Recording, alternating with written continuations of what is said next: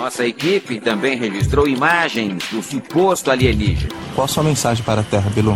Apenas que você conhecimento.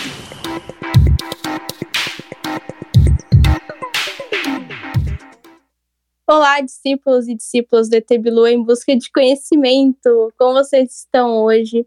Sejam bem-vindos ao podcast Somos Todos ET Bilu. Hoje eu falo com o Mário Porto, que é campeão brasileiro especialista em oratória. E a gente vai falar sobre oratória e linguagem corporal nesse episódio 2. Então, é tudo para trazer para vocês a importância que uma boa comunicação tem na nossa vida. Então, vamos subir nessa nave aí e vem com a gente.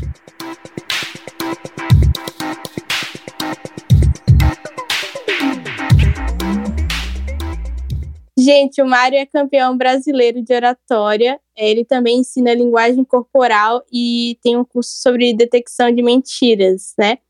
Mas antes da gente entrar no tema, vamos deixar o Mário se apresentar e daí fazer umas perguntas aleatórias para ele de praxe. Então tá, vamos dar, Mário, pode se apresentar aí para a galera. Oi, Dani, tudo bem? Olá a todos. Como já apresentado, me chamo Mário Porto. Eu comecei na oratória não tem tanto tempo assim, mas foi algo que me fez se apaixonar pelo assunto. E tudo que eu faço hoje é estudar isso e aprofundando também na linguagem corporal. Então, eu sou um amante especialista da oratória e um grande estudioso da linguagem corporal e das expressões faciais. Legal, legal. Então tá, vamos começar as perguntinhas. Tu já deu uma olhada antes, tu pensou ou vai pensar agora? Vamos lá, vai com tudo. Então tá. Quando foi a última vez que você cantou sozinho e a última vez que você cantou para outra pessoa? A última vez que eu cantei sozinho foi ontem. A última vez que eu cantei para outra pessoa também foi ontem. O que, que você É porque eu, eu gosto muito de, de, de brincar. Então, volta e meia eu faço brincadeiras com as músicas. Eu faço as minhas versões, né? Das músicas. Então eu estou sempre cantando, mas não para o público. Nossa, minha voz é horrível. Eu só canto para minha namorada, que foi para quem eu cantei. Entendi. Não, super entendo. Eu também adoro cantar, mas é, é aquilo, né? A gente não sabe cantar. A minha voz também não é das melhores. Mas o sentimento é sempre real, né? A gente canta com emoção. Exato. Então tá. É, se amanhã você pudesse se levantar e ter uma habilidade nova ou uma qualidade nova, o que seria? Nossa, olha, estou com 33 anos. Eu acho que eu, eu, eu ouço essa pergunta assim a cada cinco anos, máximo oito anos, alguém me vem com essa pergunta. E assim, eu já tive de tudo: né? ficar invisível, voar, mas se eu, se eu tivesse hoje um superpoder, nossa, seria qualquer coisa relacionada a ajudar o outro de uns tempos para cá, tudo que, tudo que eu faço, tudo que eu tenho desenvolvido com a minha empresa e com a minha namorada, barra esposa, né, que a gente mora junto, é focado sempre em ajudar o outro. Então, qualquer coisa, assim, que pudesse ajudar de alguma forma, sei lá, tocar alguma coisa, virar ouro, de repente, sair distribuindo para todo mundo que precisa, ia ser, ia ser interessante. Entendi. Legal, bem, bem profundo. tá. É, que importância tem o amor e o afeto em sua vida? Total, total, 100% acima de, de qualquer coisa. Depois que eu tive a minha filha, eu olhei o amor ainda com mais atenção, com mais calma. Eu pude ver que está acima de tudo. Né? Então a gente passa por bons e maus bocados, a gente vê que se a gente tiver amor, se a gente tiver aqueles que a gente ama sempre perto da gente, a gente consegue se sair bem, a gente consegue é, se segurar para não cair. Né? Sempre falo que o meu mundo capota, mas eu nunca falei eu caí, eu, eu, eu tô quebrado, eu tô esgotado, porque não? O mundo ele pode capotar, né? as coisas podem sair do eixo total, posso ficar até sem chão, eu permaneço de pé, e isso, obviamente, graças às pessoas que eu amo e que me amam. Então, minha namorada, minha mãe, a minha filha, então são pessoas que estão ali do meu lado. e são o meu alicerce principal da vida, assim, é a viga principal do, desse prédio, com certeza é o amor deles. Delas, né? Delas três. Bem lindo, caramba. Tá. É... Eu sei que você é uma pessoa muito ocupada agora. a gente estava falando sobre isso. Mas se você tivesse um pouco mais de tempo sobrando e, e dinheiro também bastante, assim, o dinheiro não fosse um problema, né? Qual hobby você teria? Eu sou série maníaco. É, eu, eu, eu, nossa senhora, eu às vezes estou até com vergonha de falar. Eu tenho um aplicativo, eu vou anotando todos os episódios que eu vejo e ele me dá o total, né? Ele me dá a conta total de quantos episódios, de quanto tempo eu já passei vendo série ininterruptamente. E eu sempre falo que eu não tenho orgulho nenhum do resultado final. Vou até abrir ele aqui. Seis meses, 22 dias e 13 horas. Então, se eu tivesse visto ininterruptamente, pego, pego todos os episódios e juntado, ia dar seis meses, 22 dias. Mas, assim, se eu tivesse mais tempo, tivesse tempo, né? Como você falou, se tivesse tempo, dinheiro à vontade, eu não, eu não seria do clichê de viajar ao mundo, não. Porque, assim, eu já viajei tanto aqui dentro do Brasil enche o saco ter que ficar fazendo mala, desfazendo mala. É, é, às vezes eu fico pensando nisso, até desisto de viagem só de pensar em ter que fazer mala, desfazer mala, para você ver. Não é nem por questão de preguiça, porque eu não tenho. É, é saco mesmo de pensar nisso. Tem que pegar mala, tem que ir para avião. Então, eu acho que se eu tivesse a vontade mesmo e tempo à vontade, minha filha com a minha namorada do lado, construiria do zero uma casa, uma, uma casa mesmo na beira da praia, minha mão fazendo todas as partes, porque saber eu sei. Agora, tempo precisaria muito, então ia levar algum tempo, então acho que eu faria isso. Esse seria o meu hobby. Construir uma casa na praia, na beira da praia, em algum lugar, em alguma ilha, as minhas próprias mãos. Desde que, né, tivesse energia e internet para eu poder ver as minhas séries depois que tivesse condições. Ai, bem legal, nossa, não, não sabia que você tinha todas essas habilidades de construção. Realmente tem que ter tempo, né?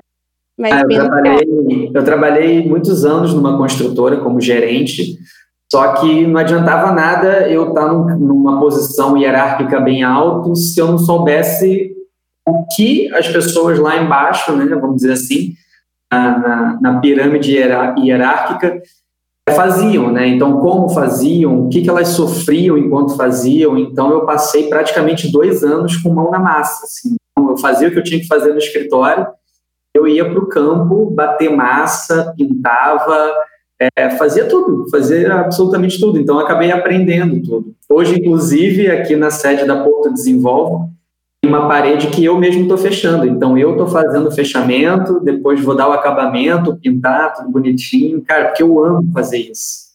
Então, é algo bem gostoso, prazeroso. Acho que seria o meu segundo hobby favorito, trabalhos manuais. Muito legal mesmo. Esse aplicativo que tu falou eu tenho também, mas tem um tempão que eu não uso, sabe? Ah. É, eu tô vendo aqui agora, eu acho que tem uns dois anos que eu não atualizo ele. Deu três meses, seis dias e doze horas. Nossa, então, já deve estar, tá, tipo, na, na faixa do teu atualmente, principalmente com a quarentena. Uhum. É, eu acabei maratonando muitas séries, então, nossa, já deve ter passado já dos seis meses, eu acho. Para quem quiser saber, gente, o aplicativo é o TV Time, né?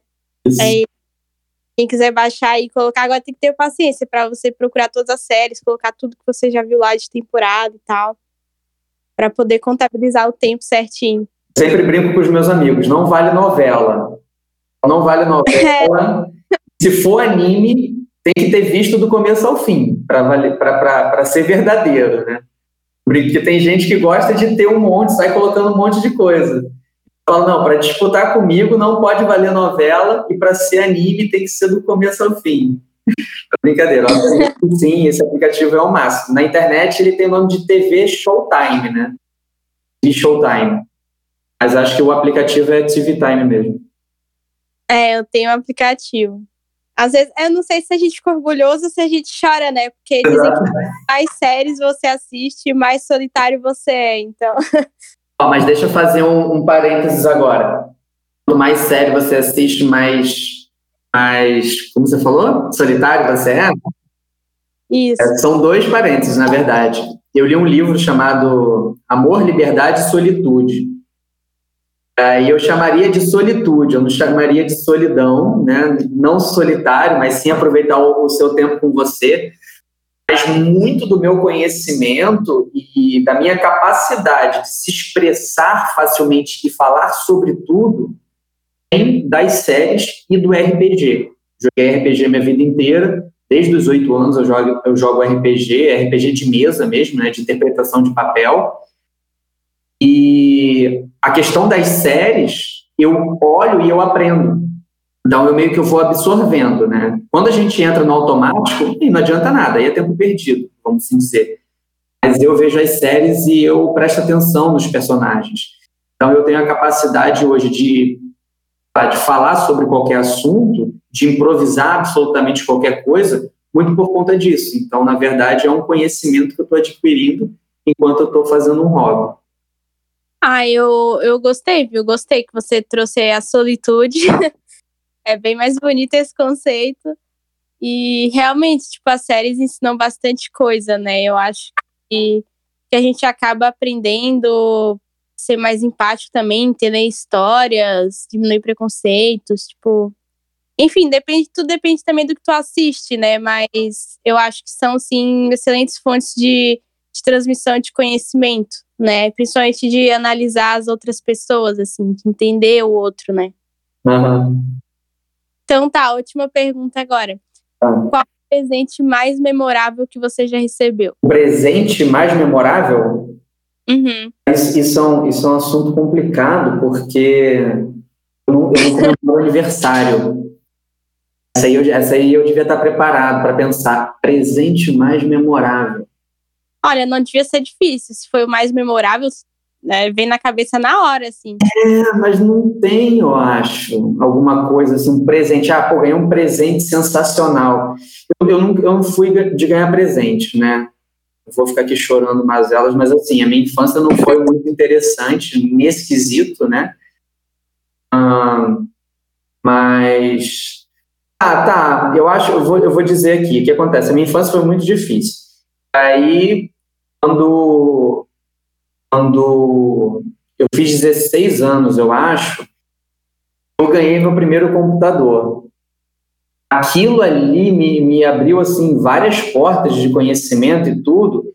Eu lembro que eu fiquei extremamente assim, nossa, eu fui eu fui à loucura assim quando quando ganhei esse computador, porque até então eu usava o computador dos meus amigos, o computador da escola, não tinha, né?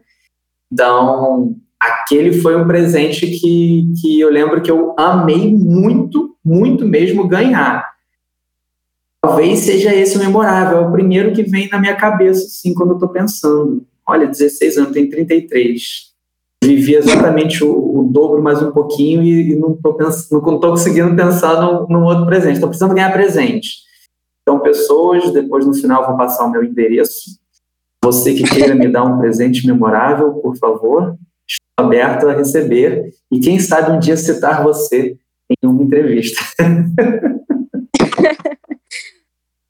Poxa, tá certo, então. é, foi importante que foi significativo, então tá respondido. Justo. Vamos entrar para o tema, então. Vamos falar sobre o que é oratória. Então, Mário, fala pra gente o que é oratória em si, né? Acho que muita gente, quando escuta a oratória, é sobre falar bem, falar bonito, falar direito. Mas eu acho que a oratória é muito mais do que isso, né? Fala aí pra gente. Eu sempre falei que eu nunca ia ser aquele professor chato de que quando alguém me perguntasse o que é oratória, eu ia começar falando de Aristóteles e 400, 500 anos antes de Cristo já se falava nisso. Na verdade, sim. É, foi lá atrás que foi criada a oratória, ela nasceu da retórica, então tudo começa com a retórica, que é a arte de falar bem. logo em seguida veio a oratória, que é a arte de falar em público. Eu acredito que a oratória é a sua capacidade de se comunicar com o público de uma forma com que você seja entendido. Porque só falar a arte de falar em público, para mim, é muito vago, né? Porque tem muita gente que fala em público e acha que fala bem. Eu acredito que o verdadeiro resultado de determinante, né? Se você realmente falou bem ou não, é a resposta do público. Então, eu acredito que a oratória, dentro do que eu estudei, dentro do que eu penso, dentro do que eu ensino, a oratória é a capacidade que você tem de falar sobre o seu conteúdo extremamente bem e fazer com que o público entenda. Qual é a diferença entre falar bem e falar em público bem? Quando você fala bem, você faz uma pessoa entender o que você quer. Quando você vai ao público, são várias pessoas, dezenas, centenas, milhares, milhões de pessoas que estão te ouvindo, cada uma com um pensamento, com uma ideia, com perfis completamente diferentes uma da outra. Se todas elas conseguem te entender, aí sim, aí você é uma pessoa fantástica com a sua oratória. Então, acredito que seja isso. Acredito, quando eu digo acredito, não é que, ah, essa é a minha opinião. Não, oratória é isso. Eu estou explicando de uma outra forma que provavelmente ninguém vai encontrar em nenhum lugar, porque é sempre a mesma coisa. Oratória é a arte de falar em público, é a arte de se comunicar bem em público. Para mim, não. Para mim, isso é muito vago. Oratória, então, é quando você faz com que o público, praticamente unanimamente, né, que é impossível, mas o mais próximo possível de unanimamente te entenda. Então, isso para mim é oratória, isso é oratória. Nossa, muito legal, gostei bastante dessa definição. Acho que também ficou bem claro aí para o pessoal que está ouvindo, para eles entenderem que é muito mais do que uma, um conceito ali da internet fechado, né? Exato. Legal. Porque vem trazendo lá de trás a mesma coisa e vem se repetindo, se repetindo, se repetindo, né? Essas definições rápidas. E, nossa, eu acho que algumas coisas têm que se renovar, entendeu? Com a própria comunicação, todo mundo erra muito, né? Falar, ah, você se comunica muito bem. Não, comunicar muito bem não é falar bem, não é, não é ter uma voz graciosa e você falar impecavelmente com uma dicção incrível. Não, a comunicação é o seu interlocutor entender o que você quer. Isso é você se comunicar bem. A oratória é você fazer isso em público, que é infinitamente mais difícil tem que existir né, essa, essas lapidações, definições de algumas, de algumas palavras ou de alguns conceitos. Acredito que eu esteja começando a lapidar agora um novo conceito, uma nova definição para o conceito oratório. que é uma definição muito melhor, inclusive. Então, vamos falar um pouco sobre a importância que a oratória tem na vida das pessoas, né? Eu acho que as pessoas, quando ouvem falar de oratória, com certeza imaginam que tem bastante benefício e tal, mas eu, eu acho que elas não imaginam o tanto de benefícios, sabe? São realmente muitos benefícios, às vezes em áreas que você nem imagina que poderia é, ser melhorado. Então, eu anotei aqui algumas é, é, benefícios mesmo, né? Alguns benefícios que a oratória pode te trazer conforme você for estudando e aplicando isso na, no teu dia a dia. Então, vou falar um pouquinho sobre elas. Qualquer coisa, quiser comentar, pode entrar no meio aí e comentar. então, o primeiro benefício é que a oratória ela transmite credibilidade, né? Eu acho que isso é um, bem importante, assim, principalmente se for o seu objetivo da carreira profissional, transmitir credibilidade te ajuda a expressar ideias com clareza, então se comunicar melhor. É, oferece a capacidade de influenciar ou persuadir. Essa é bem legal, hein? Mas não está muito ligada à oratória. é, um, é um, certo equívoco, é um certo equívoco que fazem na, na confusão entre oratória e retórica. Hum. Retórica, sim, é, é a arte de falar bem. Dentro da retórica foram desenvolvidas, é, foram desenvolvidas técnicas de persuasão. Na oratória em si, não há técnica de persuasão. Tá? Sempre que alguém ensinar a técnica de persuasão dentro da oratória, na verdade, está mesclando oratória com retórica. Tá? Mas vamos dizer que sim, tá certo. Mas quando a gente fala do termo em si, quando existe a separação, por exemplo, existe curso de retórica especificamente. Então, esse é focado totalmente na persuasão. A oratória ela se apropria de algumas técnicas, como até mesmo técnicas de, sofisma, técnicas de retórica, técnicas de comunicação. Por isso até que o meu curso, ele não é curso de oratória, ele é curso de comunicação e oratória. Então eu ensino bastante coisa de comunicação que a gente usa dentro da oratória. Então essa parte de persuasão ela pode sim ser utilizada dentro da oratória, mas ela não faz parte. Ah, muito legal, bem esclarecido então, porque quando a gente pesquisa na internet, aparece muito isso. E Sim. como é um tópico que gera bastante interesse, pode acabar pegando as pessoas nesse sentido de tipo, ah, então eu vou aprender oratória porque eu quero isso, né? Mas na verdade não é bem, não, não é bem da forma que funciona. Não, se você for para um curso de oratória, você não aprende persuasão. Já fala logo. ah, fica claro aí, pessoal. Então, se quiser persuadir, tem que ir para um outro ramo. Exato. de influenciar pessoas. Então, um benefício da oratória é expressar-se corretamente, transmitir confiança, é, ter criatividade na comunicação. Essa estava aqui na lista, eu não entendi muito bem esse benefício. Tu quer falar sobre ele? Criatividade na comunicação? Isso. Então, o que, que acontece? Quando você vai falar em público, você tem um, um determinado perfil. Traça um perfil, esse perfil a gente olha para a maioria sempre.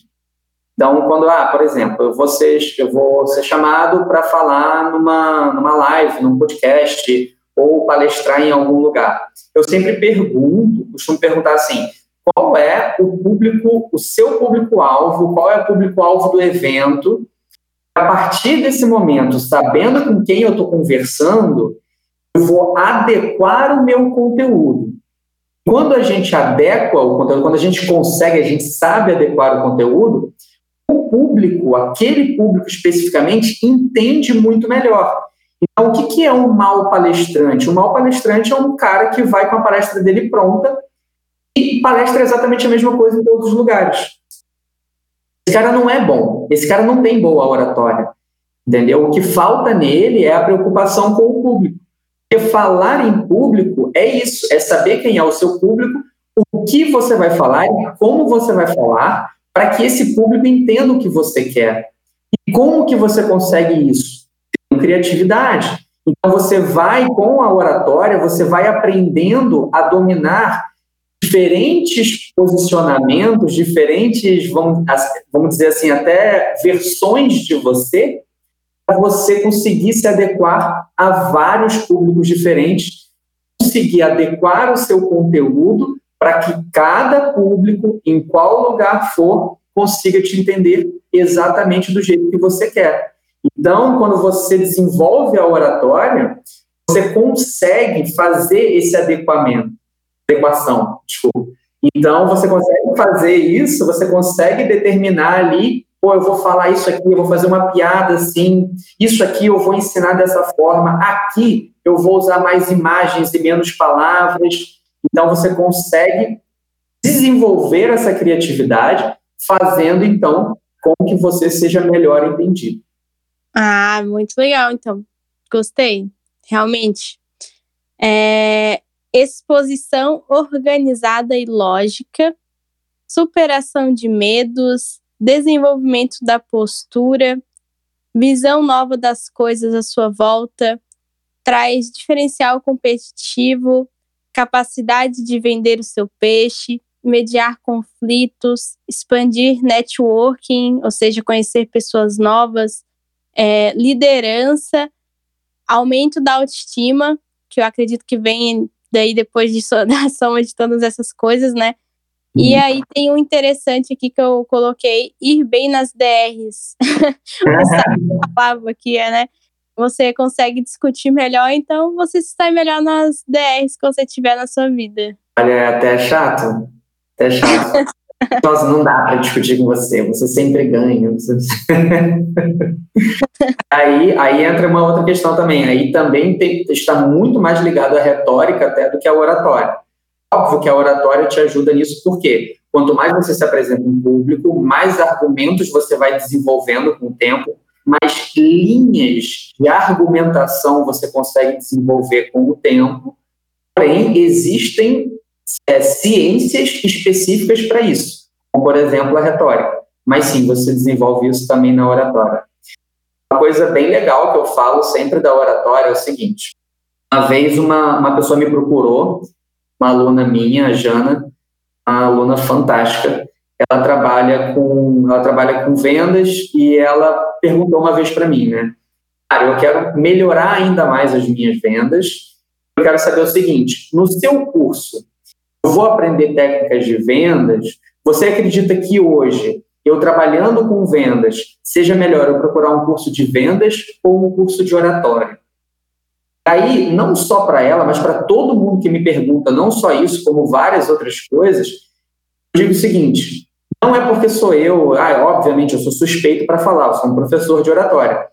Mas hoje, sempre falo isso e vou repetir: se você não tem um empresário se você não tem um agente cuidando da sua vida, cuidando dessa, dessa sua parte é, de, relação, de relações humanas e relações públicas, você obrigatoriamente tem que desenvolver a sua oratória, seja com vídeo de YouTube, seja com curso de oratória, seja lendo um livro do Dali Carnegie, seja o que for, você tem que desenvolver a sua oratória primeiro do que tudo.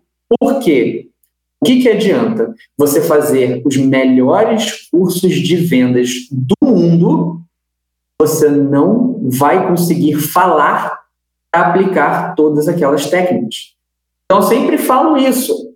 A oratória, ela é o básico, ela é a base.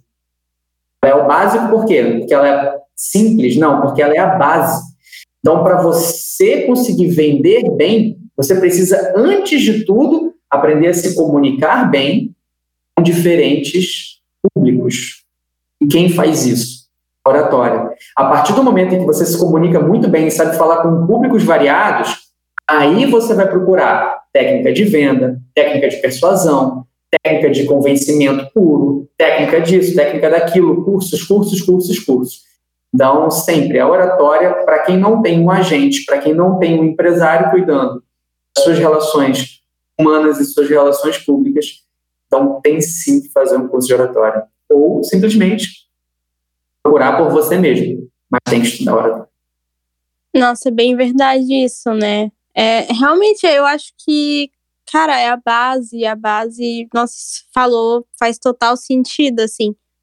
Porque é, me, me lembra um pouco, assim, por exemplo, o exemplo básico da matemática, né? Para tu aprender coisas mais complexas, tu tem que ter uma base ali que é realmente fundamental. Sem aquilo, sem aquele suporte, você não consegue avançar.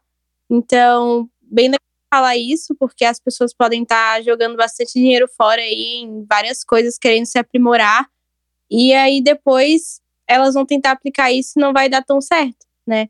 E é perguntar o que que foi, aonde que foi que deu errado, o que aconteceu. A gente vê muito isso em pessoas assim que estão querendo, estão querendo procurar alguma coisa e, por exemplo, ah, eu quero ser coach. Isso acontece demais, principalmente com os coaches. Ah, eu acho que eu quero ser coach. Aí vai e faz um curso de coach. Ela aprende tudo de coach. Ela não sabe se vender, ela não sabe tratar bem o cliente. E tratar bem não é ser educado. Tratar bem é você ter uma empatia profissional.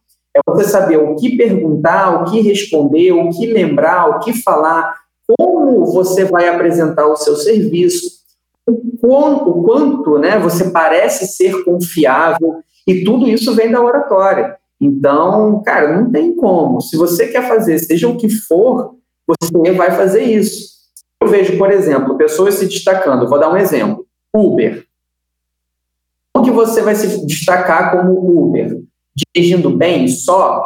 Cara, Hoje, as pessoas elas estão no celular, praticamente. Se você não mexeu o carro, não vai nem saber o que, que aconteceu. Então, se você dirige bem, se você dirige mal, pode até dirigir mal, desde que você não balance o carro, ela não vai saber se você foi bem, se você foi mal. Você chegou no destino.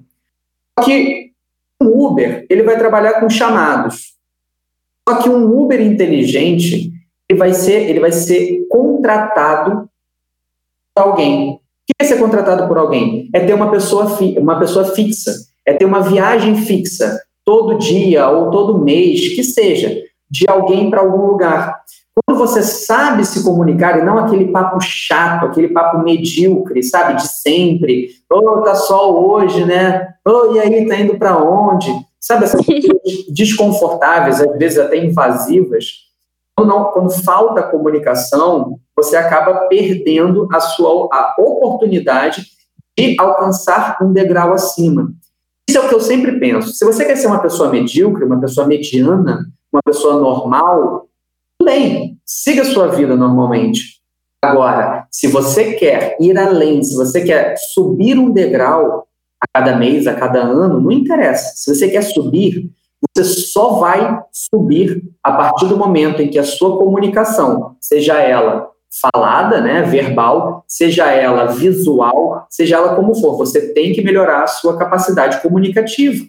Então não adianta nada você, por exemplo, pintar maravilhosamente bem se você não consegue expor aquilo para as pessoas, explicar, né, expressar o sentimento. Eu conheço, minha mãe é artista plástica, eu conheço vários artistas plásticos que, assim, cresceram porque eles falavam bem da sua pintura pintura, como qualquer outra. Mas na hora de falar sobre a pintura, esse quadro representa tal coisa, assim, assim, assado, traz de dentro de mim uma emoção contida desde a infância que eu pude finalmente expor para o mundo. Aí todo mundo olha, nossa, que quadro maravilhoso. Isso é comunicação. Então não interessa se você. Vou dar outro exemplo aqui. Tem uma pessoa muito próxima de mim, que eu não vou citar, que entrega, entrega iFood, é, Rap, todas essas coisas. E aí eu falo assim: quando você vai entregar, você diz boa noite, tudo bem? Chegou o seu pedido. Espero que você tenha um maravilhoso jantar, uma maravilhoso almoço, um maravilhoso lanche, seja o que for. Você fala isso? Não, eu só entrego. As pessoas trabalham com gorjeta. Um garçom é igual um entregador. Eles trabalham com gorjeta. Quanto melhor, quanto mais incríveis eles forem, mais gorjeta eles ganham. Quanto mais gorjeta eles ganharem, nossa, eles conseguem até ganhar mais em gorjeta do que o próprio, a, do que a própria entrega. Isso é comunicação. Então, para mim, sempre vai ser o básico, tá? Então, e só para deixar claro, a Jana, né? Ela sim, ela fez o meu ela fez o meu curso antes de fazer um outro curso de vendas ela hoje fala super bem do meu curso aí, já trouxe vários alunos, já indicou várias pessoas, porque ela entendeu que sim, né, é o básico, não tem como. Você precisa primeiro aprender a se expressar em público, depois você procurar se expressar ao público com o seu conteúdo, com as suas ideias, com aquilo que você quer fazer. É bem legal, é verdade isso que tu falou. É, eu acho que que realmente a oratória ela torna as pessoas memoráveis, né? Quem que não se lembra de um discurso maravilhoso que assistiu, né? Seja na internet, seja pessoalmente, aqueles que ficam marcados em você, tipo a emoção que você sentiu porque você se conectou com um palestrante, se conectou com o que ele estava falando. Então, até essa questão do entregador mesmo, tipo, realmente é quando você é atendido de uma forma diferente, você até se surpreende, assim, você acha a pessoa extremamente querida, né, extremamente simpática, tipo, nossa, olha só que legal, me desejou um, um bom jantar, tipo, né, saiu do básico, falou comigo assim e tal, e realmente você se sente mais é, apto a, a, ajudar mais essa pessoa, assim, né, até financeiramente e tal. Então faz todo sentido, eu acho que a oratória, ela é, é indicada para todo mundo, sem perfil, por conta disso, porque somos todos empresas, né? e a gente tem que se vender todo dia, de cada dia, cada hora, em todos os lugares a gente se vende, seja nas relações amorosas, nas relações com amigos, no trabalho, enfim, a gente está sempre vendendo a nossa imagem. Então, eu acho que ela é importante para todo mundo, bem isso que tu falou, porque não tem um perfil exato, né? Exato. Muito legal mesmo.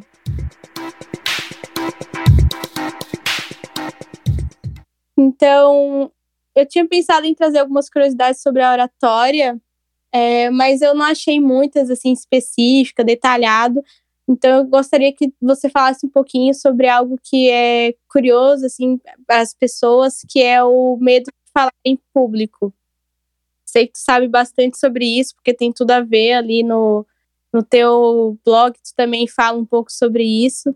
Então, fala pra gente um pouco, desmistifica, né, essa questão do medo de falar em público. Sim. Isso eu costumo falar, né? Eu, por ser muito novo, já, já fujo do estereótipo do professor de oratória. Aí, quando pensa né, nas teorias que eu tenho desenvolvido dentro desse assunto, aí as pessoas já olham e falam assim: nossa, mas ele quer ser o diferentão, né? E não é. Quanto mais eu estudo oratória, mais eu acredito que não existe medo de falar em público. Isso eu sempre comprovo de uma maneira bem esdrúxula, mas eu comprovo isso com, comparando, né, fazendo uma analogia com o medo de altura. Então, os meus alunos, na hora, eles ficam assim, ah, não acredito que ele falou isso. E depois eles começam a refletir, é que é verdade? Eu sempre dou esse exemplo. Tem pessoas que têm medo de altura. Acredito que alguém que esteja ouvindo aqui agora tem medo de altura. Acredito que todo mundo tem medo de altura. Aí a pessoa vai falar assim: ah, eu não tenho medo de altura. Ah, então sobe no último andar, num prédio de 100 andares e fica na, na, na beirada fazendo malabares. Não vai, vai te dar medo. Exatamente aí que está a questão. Tem gente que fala: eu morro de medo de altura. Eu morro de medo de altura. Eu pergunto: qual altura? Como assim, qual altura? Se você estiver em cima de um banco, você vai ter medo? Não, em cima de um banco não, óbvio que não. Não é óbvio que não. O banco ele está a uma determinada altura do chão. A gente sempre tem que pensar nisso. Existe uma raiz, raiz do medo. Aí a pessoa fala que eu sou, ah, você é um louco, né? medo de altura. Medo de altura, eu estou falando de altura alta. Eu pergunto, qual é a altura alta? Que altura alta é a altura alta para cada pessoa. A altura alta, para mim, é a partir do sexto metro. Eu não tenho medo de ficar um, só no calcanhar, na beira de um, de um, de um, vamos dizer assim, de um prédio em construção a cinco metros de altura. Não tenho medo nenhum. Eu trabalhei, como eu falei, trabalhei com construção civil e a gente ia construindo as casas e eu sempre tinha que ficar na beirada da casa ali do teto e tinha a casa que era lateral a um terreno a um terreno é, inclinado. Então, às vezes, a, a, casa ali era 3 metros o pé direito, mas do lado tinha um barranco, e esse barranco era muito fundo. Então, a casa, na verdade, ali onde eu estava, tinha altura de 5 metros, de 6 metros, de 10 metros. A 5 metros eu não tinha medo nenhum. Aí teve uma vez que eu quase caí de medo porque eu comecei a tremer. Aí eu resolvi medir, porque eu achei estranho. Aí eu vi que tinha seis metros de altura, por isso que eu sempre falo seis metros. Ali tinha seis metros de altura. E eu comecei a perceber isso. Alturas acima de seis metros, eu morro de medo. Alturas abaixo de cinco metros, não tenho, abaixo de seis metros, eu não tenho medo nenhum. Tá? Então, assim, o que, que acontece? Qual é a raiz do meu medo? A raiz do meu medo está na altura de 6 metros. Tem gente que tem medo de ficar, por exemplo, é, é, na janela. Ah, eu moro no, no segundo andar, eu, eu, tenho medo de chegar perto da janela. A janela, ela está a uma altura de 4 metros só. Você ainda tem um beiral para te proteger. Então, qual é exatamente o seu medo? Medo de saber o que vai acontecer se você cair? Medo do que pode acontecer caso você caia. E se você está protegido, então por que, que você tem medo? Porque existe uma raiz que não é o medo da altura. Eu sempre falo isso: medo de altura não existe. Existe medo de determinada altura. Medo a partir de determinada altura. Aí pode existir. E é exatamente com medo de falar em público. Não existe medo de se expor ao público existe medo, aí vem as raízes. A raiz do seu medo qual é? é medo de ser julgado, o famoso julgamento alheio, é o medo do julgamento próprio, né, a autocrítica, é medo de desconhecido. Eu tive muito medo já de, de do desconhecido. O que, que é do desconhecido? Não é de alguém desconhecido, não. É medo de acontecer alguma coisa. Por exemplo, estou com o microfone o microfone para de funcionar. O que, que eu faço? Não tenho ideia do que, que eu faço. E como é, que eu, como é que eu vou reagir? Eu peço o microfone para alguém, aí você começa a ficar desesperado, porque você não sabe o que, que vai acontecer. Ah, e se de repente eu cair no chão? Meu Deus do céu, isso é o medo do desconhecido. Medo de errar. Nossa, esse então, ele está ali no. está pau a pau com o julgamento alheio. Medo de errar. Acaso eu tropece, Mário, o que, que eu faço? E se eu falar uma palavra errada? Eu acabei de falar uma palavra errada aqui, adequamento. Gente, não tem problema. Errar, errou. Errar, errou. Você assume. Oh, desculpa, adequação. Então não tem problema nenhum você errar. Errar, todos erram. Não existe uma pessoa. Os maiores palestrantes do mundo erram. Então, qual é o problema de você errar? Então, a gente tem que começar a entender qual é a raiz do nosso medo. Eu morria de medo, Dani. Você já sabe, né? Eu ministrei o curso para você de oratória, você sabe disso. Eu morria de medo de falar em público, até entender que esse medo, na verdade, não existia. O que existia em mim era medo de falar para um público conhecido. Eu tinha medo de falar para amigos. Por quê? Porque aquelas pessoas já sabiam como eram os meus trejeitos, sabia como eu era, sabia como era o meu perfil, e sabiam que aquela pessoa que estava se apresentando maravilhosamente bem, com uma entonação diferente, com uma postura diferente, é completamente diferente daquele Mário brincalhão, daquele Mário que, que brinca com todo mundo, que está sempre zoando tudo. Então eu tinha medo de mostrar esse perfil novo para aquelas pessoas, essa nova versão de mim. É uma versão Mário falando em público. Eu tinha, eu morria de medo, morria de vergonha. E aí, quando que eu percebi isso? Quando eu fui para uma cidade oeste, longe pra caramba, para ministrar um curso de desenvolvimento de projetos. Quando eu cheguei lá, não tinha uma pessoa que eu conhecia na, na plateia, né? Tinha pessoas que eu conhecia no evento, mas na plateia, ali na turma, não tinha ninguém que eu conhecia. Eu fui muito bem. Foi meu primeiro contato real com o público que eu gostei. Eu percebi que não tinha ninguém conhecido. Naquele mesmo evento, eu tive que falar em público, né? eu tive que, que fazer um agradecimento e tinham duas pessoas conhecidas. Aquela que me chamou para o lugar e um amigo que foi comigo, que também era professor de oratória, também foi campeão brasileiro de oratória, por isso até que nós dois fomos convidados. Ele estava ministrando uma, um outro treinamento e ele estava na plateia. Aí eu comecei a ficar morrendo de medo, cheio de vergonha, tremendo por causa dessas duas pessoas. Ali eu entendi. Não existe medo de falar em público. Medo de falar em público teria que ser a junção todos os possíveis medos que você pode ter ao falar em público. Isso não existe. Eu sempre comprovo isso com você conversa com seus amigos, mais de dois pelo menos. Sim. Você tem medo? Não. Então você não tem medo de falar em público. Falar em público é falar para um público. E acima, né, duas pessoas ou mais já é um público. A partir desse momento, você sabe que você não tem medo de falar em público, você tem medo de alguma coisa. E a partir do momento que você encontrar a raiz do seu medo, é infinitamente mais fácil de você corrigir esse pequeno errinho que há dentro aí da sua cabeça, né? Está completamente, totalmente ligado com o cérebro. E a partir do momento que você se desfaz dele, você consegue falar tranquilamente para qualquer público, em qualquer ocasião.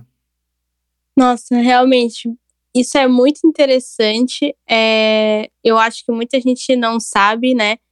Que não sabe qual realmente é a razão do seu medo. Para te ver, no meu caso, é bem diferente do teu. Na verdade, é justamente o oposto do teu. É, falando para conhecidos, para mim é super ok. Agora, falar para estranhos é onde eu tinha muito medo, né? É onde eu ficava nervosa, ficava com receios de errar, porque aquelas pessoas não me conheciam Então elas poderiam ter um julgamento totalmente errado de mim. E às vezes, por mais que a gente negue, a gente acaba se importando sim com a opinião dos outros. Então isso sempre foi um problema para mim, né? Apresentar, nossa, apresentar trabalho na escola, ficar lá na frente da classe. Por quê? Porque eu sou aquela pessoa que eu tenho três amigos e o resto eu mal conversava, então para mim eram estranhos. E, e aí, nossa, era um nervoso, um medo. Isso foi melhorando, claro, né? Eu também fui, fui ficando um pouco mais sociável, entre aspas, fui conversando mais com as pessoas. Então, criando um pouco mais de contato, elas já não eram completamente estranhas. Eu já conseguia fazer isso melhor, assim.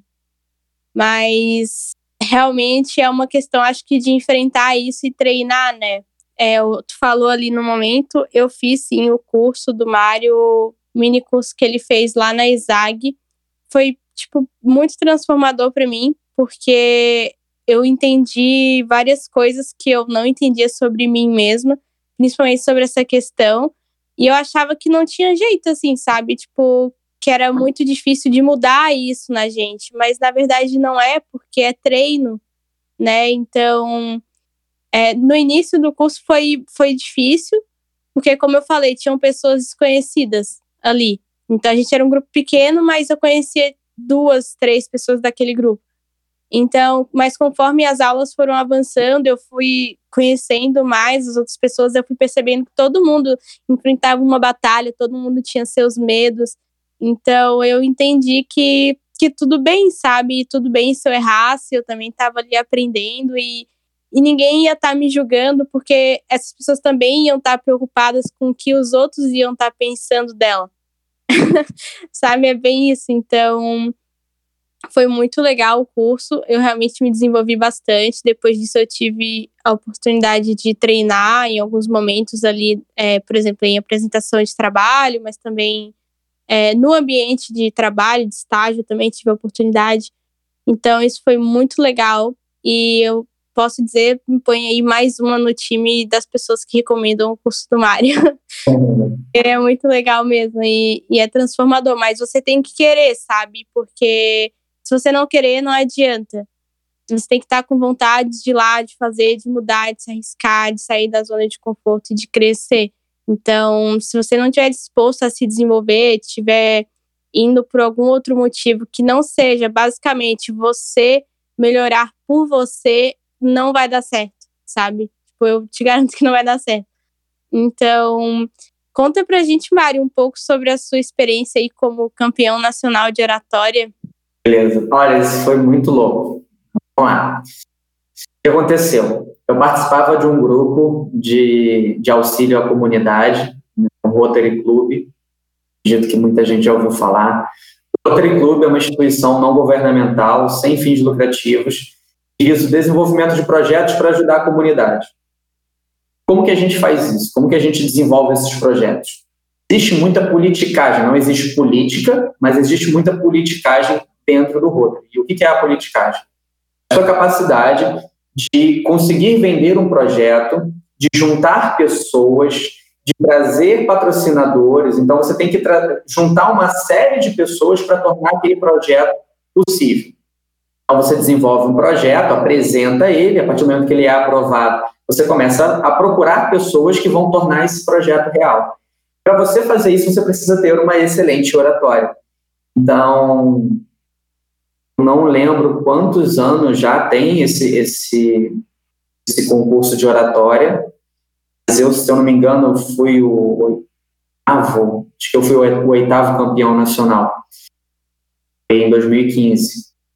Então, eles desenvolveram esse concurso de oratória.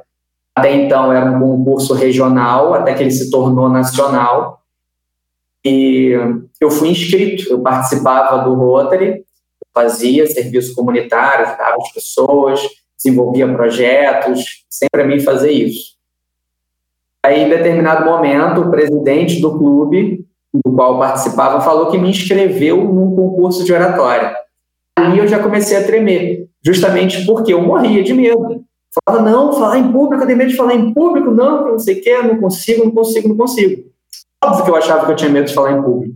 o meu medo era falar para conhecidos. Eu sempre falava para muitos conhecidos, então eu estava sempre com medo.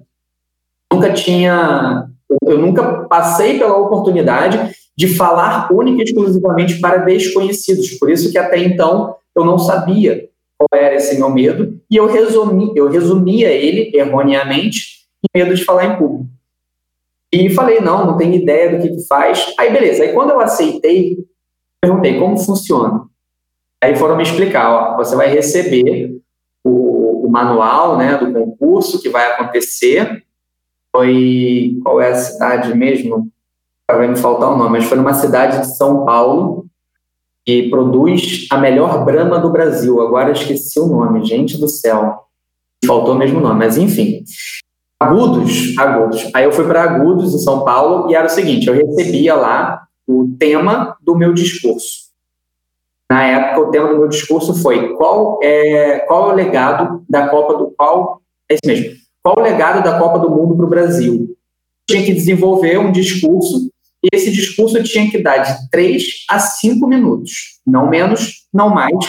Eu tinha que apresentar ele no evento. Beleza. Se eu fosse classificado para a final, na final era um tema surpresa.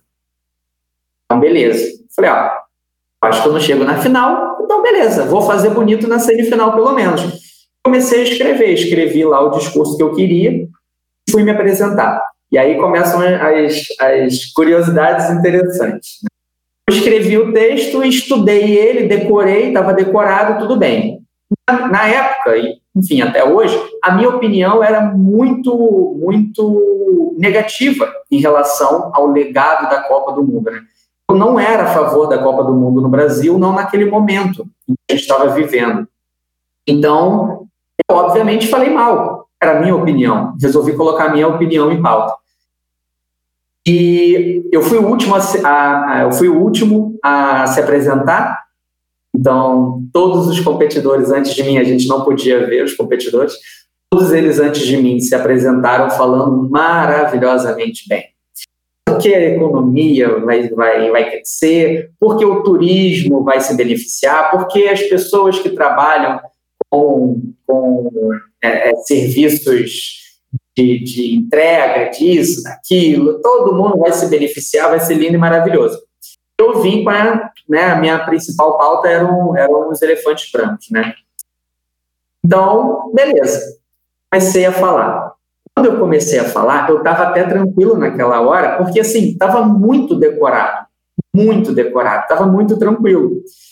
Eu tremia infinitamente da cintura para baixo, muito, mas assim, muito, muito. Como eu sempre falo, como todo bom carioca, eu já fui assaltado, e eu senti, naquele momento, com o microfone na minha mão, eu senti exatamente a mesma coisa que eu senti quando estava sendo assaltado. As pernas tremendo, parecia que eu ia desmontar, porque eu estava perdendo a, a, capacidade de ficar em pé. Um frio é, na barriga e a cabeça extremamente quente. Mas estava tudo decorado. Né? Coloquei um sorriso no rosto e comecei a falar. Eu fui o único que falou de forma negativa, todas as pessoas da plateia, principalmente uma mulher especificamente, que eu nunca mais vou esquecer, começaram a fazer uma cara muito feia, mas assim, muito feia, do tipo, olha o que, que esse maluco tá falando, olha que coisa horrível. Quem esse cara pensa que ele é para falar isso? Aí, quando eu olhei especificamente para aquela mulher no fundo à esquerda, ela fez uma cara do tipo, não, para, não. Eu travei, eu esqueci completamente o meu texto. Olhei para baixo, baixei a cabeça de vergonha, de culpa, de cara, você é horrível. E do nada, assim, eu lembrei, levantei a cabeça, dei um sorriso, na verdade, dei uma risadinha, voltei a falar. O que acontece é o seguinte: o concurso de oratória ele é baseado em três pilares: a voz, a apresentação e o texto na verdade, são os três aspectos principais da comunicação: voz, a, as palavras e a linguagem corporal. Então, o concurso é baseado nesses três pilares. Meu texto estava, querendo ou não, impecável, mesmo que fosse contrário à opinião de determinadas pessoas, mas o texto estava impecável. Eu falava bem, relativamente bem, e a minha linguagem corporal não foi lá essas coisas, mas foi boa também. Eu fui classificado para a final.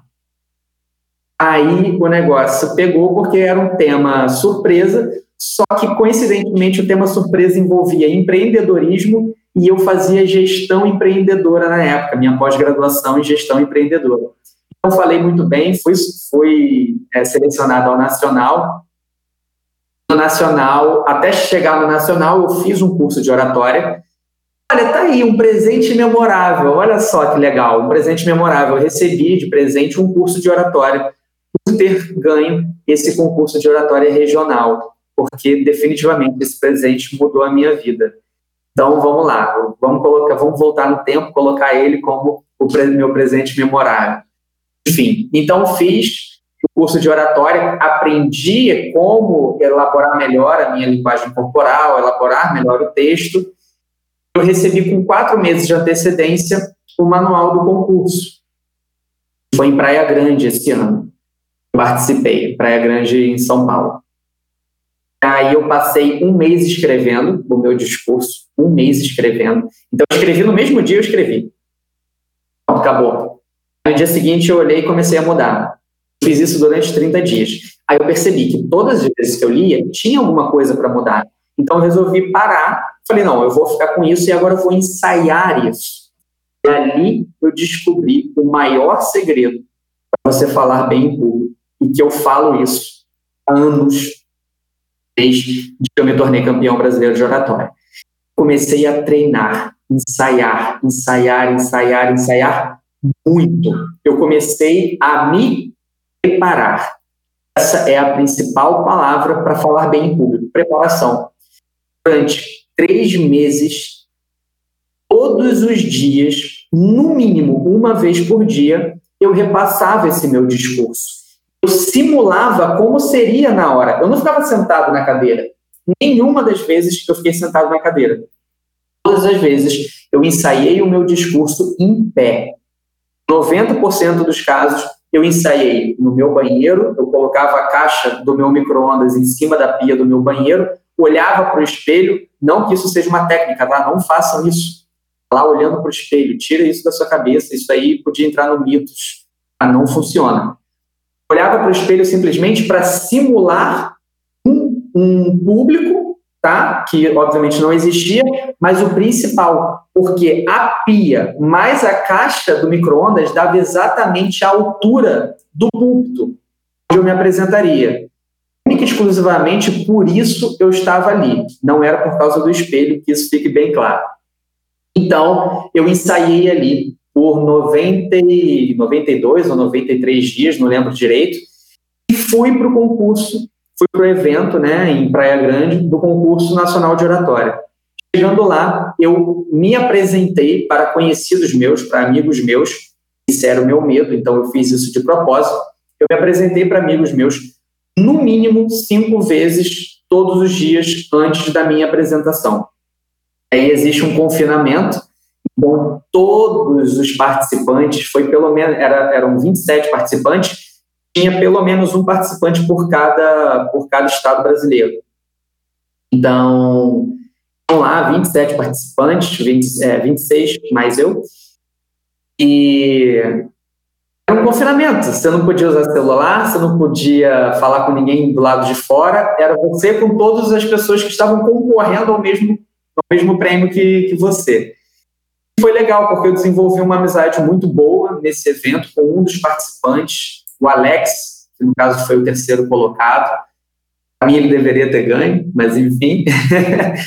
e a gente começou a conversar. E nós dois fomos os únicos que conversamos durante pelo menos ali uns 10 minutos. Enquanto todos estavam agoniados.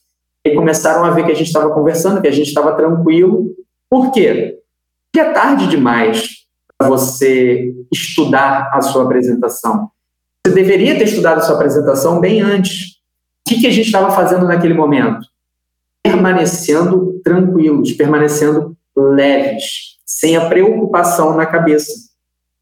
Uma das técnicas que você tem que fazer antes de fazer uma prova, antes de se apresentar, antes de qualquer coisa que possa te levar a, a ter uma certa ansiedade, tudo que você não deve fazer é continuar a sua preparação. A sua preparação, ela termina pelo menos aí no máximo explodindo um dia antes. Ela não pode, ela não pode terminar horas antes. Ela tem que terminar um dia antes, uma semana antes que seja. Por quê? Porque todo o posterior ao final da sua preparação começa a sua preparação mental, não da apresentação em si. Então a gente ficou ali à vontade, a gente começou a dar risada, a gente começou a brincar, a gente começou a contar história engraçada e a gente começou a ativar no nosso corpo inúmeros hormônios que permitiram a gente se sentir à vontade, afastando principalmente o hormônio do cortisol ali. O cortisol, ele é extremamente responsável pelo estresse que está ligado à ansiedade. Então, aquilo ali fez uma grande diferença. E olha que engraçado, eu não tinha a mínima ideia disso. Simplesmente instintivo, talvez, ou coincidência. Eu simplesmente estava de saco cheio de ter, ter que repassar e repassar e repassar aquele, aquele discurso que eu já tinha ensaiado um milhão de vezes, né? com certeza muito mais de 120 vezes. Então, eu falei, ah, cara, quer saber? Agora já era. Então, eu vou conversar aqui com meu amigo, vou conhecer mais esse cara que é gente boa e tem muito conhecimento para mim. Beleza, fui me apresentar. A minha apresentação foi tão boa, mas tão boa, mas tão boa, que eu fiquei 10 pontos acima, à frente né, do segundo colocado. Do segundo ao décimo colocado, a, diferença de pontuação era menos de 10 pontos. Então, resumindo, eu estava assim, numa dianteira monstruosa. Só que eu não dominava ainda a técnica de improviso. Eu não sabia improvisar de maneira profissional. Eu fui selecionado, obviamente, para a final. A gente ainda não sabia a nossa nota, a nossa nota só vinha, na, é, só vinha depois da final. Só que somava, o bom é que somava a nota da semifinal com a da final para determinar quem era o campeão. E eu não fui tão maravilhosamente bem na final, óbvio, porque era improviso, mas juntou, né, juntaram as duas notas por 0,5%. Eu me tornei campeão brasileiro de oratória. Dia 31 de janeiro de 2015, eu me tornei campeão brasileiro de oratória. Aquilo ali, para mim, assim, foi extremamente memorável. E não vou dizer que ah, abriu inúmeras portas no sentido de que hoje eu sou um professor de oratória. Não, abriu inúmeras portas a partir do momento em que eu me apresentava em absolutamente qualquer lugar, falava sobre absolutamente qualquer assunto e conseguia argumentar qualquer coisa com qualquer pessoa. Então, me tornei uma pessoa extremamente mais comunicativa, conseguindo me expressar muito melhor, é, sendo, sendo contratado para empregos assim que eu jamais imaginei que eu fosse contratado por não ter um currículo para aquela área especificamente. É que um dia eu resolvi abandonar tudo e seguir única e exclusivamente como professor de oratória. E hoje, além da oratória, eu ensino a linguagem corporal, que é, assim, para mim, tão importante quanto a questão comunicativa verbal, não verbal. Então, por isso que eu estudo tanto a linguagem corporal. Então, desculpa me estender, mas essa foi a grande história do concurso nacional de oratória. Não, eu achei, eu acho sempre essa história muito interessante. Aqui até que tu contou bem resumido, né? Porque no curso uhum. contou ela muito mais vívida, com mais detalhes, com mais curiosidades. Então, é, foi legal aqui o resumo para as pessoas entenderem um pouquinho do que, que é esse campeonato. Mas assim, o mais legal é que quando terminou de contar a história, tu contou é, sobre o Mário, a vida do Mário pós é, título do, de campeão nacional de oratória. E uhum. você citou quase todos os benefícios que a gente citou mais cedo ali. Então, uhum. você citou o benefício que te trouxe diferencial competitivo, né? Fez toda a diferença ali, porque tu chamou a atenção das empresas superação de medos, é, você expandiu o seu networking. Então, vários benefícios que a gente citou antes, você acabou citando aqui, provando que eles são verdade. Exato. Muito legal. Uma coisa engraçada é que, assim, quando eu me mudei aqui para Florianópolis, eu ainda não tinha certeza se eu ia trabalhar só com a Porta Desenvolve ou se eu ia procurar algum emprego fixo. E aí eu resolvi nossa, aí foi engraçado, porque eu comecei a procurar pesquisar sobre marketing digital para Porto Desenvolve recebi uma chamada de um vendedor da Resultados Digitais. Que todos devem conhecer Resultados Digitais aqui de Florianópolis, né, uma das maiores empresas da cidade, maior empresa de, de marketing digital do Brasil, pelo menos. E eu recebi uma chamada para ele estava tentando me vender a plataforma. Aí eu brinquei com ele, eu falei, cara, plataforma eu não quero, mas se quiser me dar um emprego aí na Resultados Digitais, eu aceito. Olha que engraçado. Ele perguntou, quer mesmo? Eu, ah, quero. Porque eu imaginei, com certeza eu vou conseguir ensinar oratório, ensinar comunicação lá dentro. Aí, de repente, ele me, ele me colocou lá numa lista para ser chamado e entrar em contato comigo. Uma área de fechamento de negócios. Olha, fechamento de negócios parece interessante. Aí eram cinco etapas na época, né? E assim, tem ideia de quantas pessoas se, se eu não sei como é que é agora a palavra, não lembro se alistam, se se inscreveram? É, não é se inscreveram, mas é, enfim, colocam para. Se inscrevem, vai, para as vagas de emprego da, da Resultados Digitais. São centenas, centenas, talvez milhares, todo mês, todo mês, todo mês. Centenas não, com certeza milhares todos. e aí eu fui chamado para uma conversa. Aí eu tive a primeira conversa. A primeira conversa, na verdade, era uma coisa bem boba.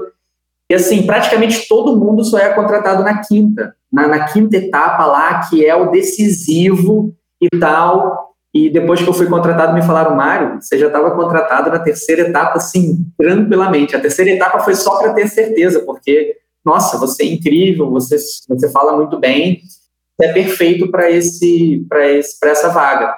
Eu cheguei a entrar em contato com os recrutadores na época e perguntado para eles, e aí, é verdade isso? Que, que não é normal ser, ser contratado já na terceira etapa? E eles falaram assim, Mário, eu nunca, pelo menos um deles, né, com quem eu conversei, que acabou se tornando um amigo meu, falou, eu nunca contratei ninguém, nunca tive certeza de ninguém na terceira etapa. Isso eu posso falar com certeza para você. Então, foi bem legal. E com certeza, isso é oratório. Essa capacidade que você tem de falar muito melhor, de se expressar muito melhor, de colocar ali as suas emoções de uma maneira muito mais verdadeira. Isso, isso a gente, eu não sei nem se a gente iria falar disso ou não, mas isso vem na minha cabeça, deixa eu soltar logo. Oratória. Quanto mais verdadeiro você for, expressando as suas emoções, melhor você vai ser. A partir do momento em que você tenta usar a comunicação para persuadir, utilizando mentiras, até mesmo verdade, mas se o seu intuito é persuadir, é mudar, provavelmente você não vai muito longe. Você pode conquistar aquilo que você quer naquele momento, mas você é como se você saltasse, né? É como se você, vamos dizer assim, numa corrida de 100 metros, é como se você é, começasse 10, 20 metros à frente, mas com certeza você vai correr muito mais devagar do que aquele cara que está começando lá atrás com a verdade. Então, em algum momento, ele vai te ultrapassar e ele vai ganhar essa corrida. E você vai ficar para trás. Eu aprendi muito isso e hoje eu sou eu sou um tarado da verdade. Eu, eu acho um absurdo a mentira, por isso até que tenho poucos amigos. Mas eu não, eu não admito a mentira e eu não minto em absolutamente nada, justamente por conta disso. Eu vi que quanto mais verdadeiro você é e quanto mais você expressa as suas emoções da maneira correta, você vai mais longe. Você conquista coisas que você jamais imaginou conquistar. Acho que você conquista as pessoas, né? a honestidade é. sempre conquista, eu acho. É bem importante isso, você se conecta com ela num, num outro nível, assim, e as pessoas percebem isso, sabe? Mesmo quem acha que não, inconscientemente a gente percebe. Pode não entender na hora, não ouvir, não te ouvir, pode ignorar a sua intuição, o que tu tá sentindo, mas tu consegue, tu sempre consegue dizer, tu sempre consegue saber. E, e aí eu acho que entre isso que tu falou, porque não digo só de, de, ah, no sentido de se abrir e falar tudo, sabe? Não, você pode continuar sendo uma pessoa reservada, mas se expressar com honestidade de verdade na sua comunicação, né? Então, e acabar se conectando com as pessoas, assim. Então tá, vamos falar um pouquinho sobre mitos e verdades relacionados à oratória. Vamos lá.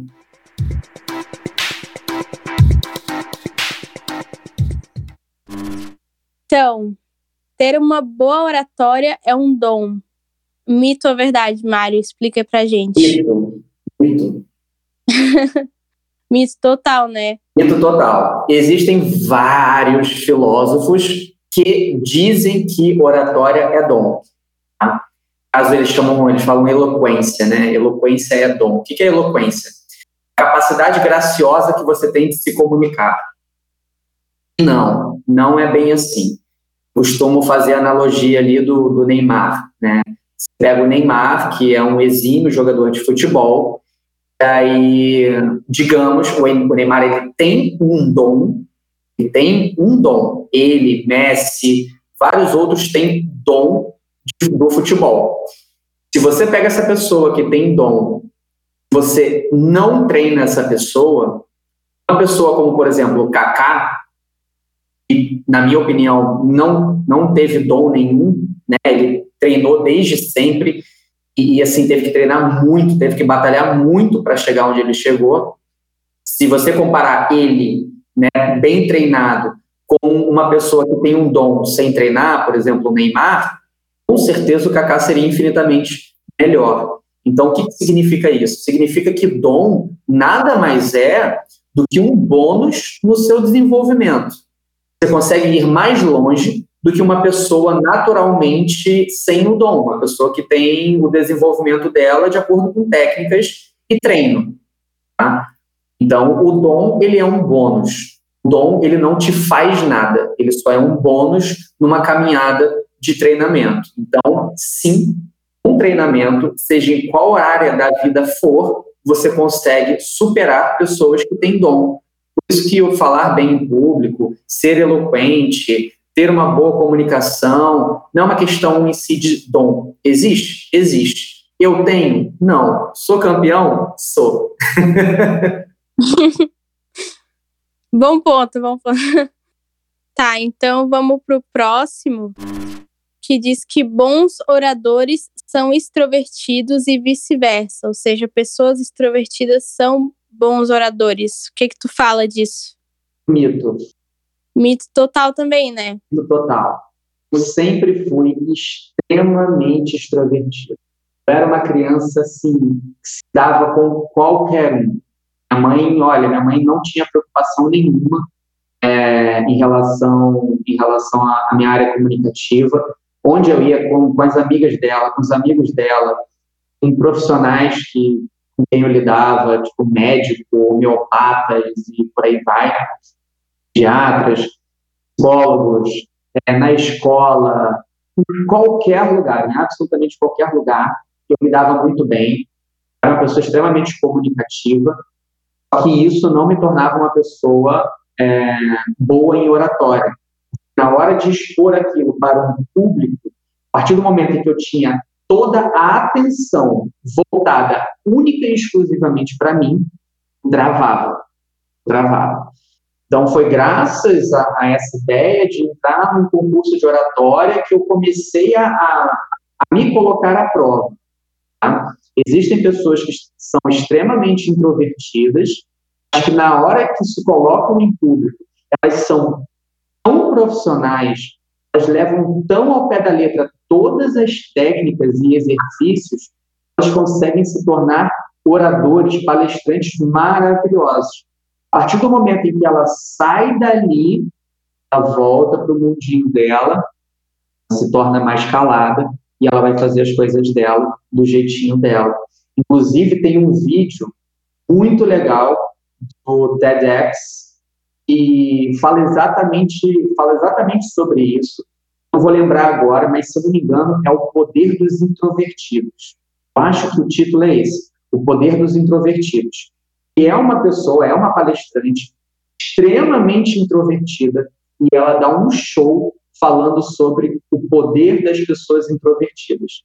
As pessoas têm que parar de querer tornar, tornar pessoas introvertidas em pessoas extrovertidas é, os extrovertidos, eles têm a capacidade de se comunicar bem, de fazer novas amizades, trabalhar melhor em grupo, melhor em grupo. Compensação, né, de outro lado, os introvertidos, eles conseguem terminar, é, por exemplo, trabalhos individuais mais rapidez e com mais qualidade. Eles conseguem focar mais em determinado trabalho. Então, eles têm os lados positivos deles e, e os extrovertidos também. Essa palestra é muito legal no TEDx. É, eu acho que é isso, o poder dos introvertidos. Acho que se colocar isso, acho. TEDx, o poder dos introvertidos. É, então, assim, vale muito a pena ver, é muito legal e não, realmente não tem nada a ver. É, inclusive, eu fiz um, uma live uma vez, eu tenho até um videozinho de um minuto no Instagram, mas eu fiz uma live específica falando sobre a diferença do falador do orador. Quem é o falador? É o extrovertido. Aquela pessoa que fala pra caramba, é aquela pessoa que está sempre dominando, dominando aqueles pequenos círculos de amizade, sabe? É aquela pessoa é, que está sempre fazendo uma brincadeira a mais, que, que, não sei, é o galanteador, a galanteadora, sabe? É a pessoa que vai pedir, que vai pedir desconto na hora de pagar a conta. Então, esse é o falador. O que, que é a oratória? Como eu disse, oratória é a capacidade de você falar bem em público, fazendo com que o público entenda o que você falou. O falador não sabe fazer isso.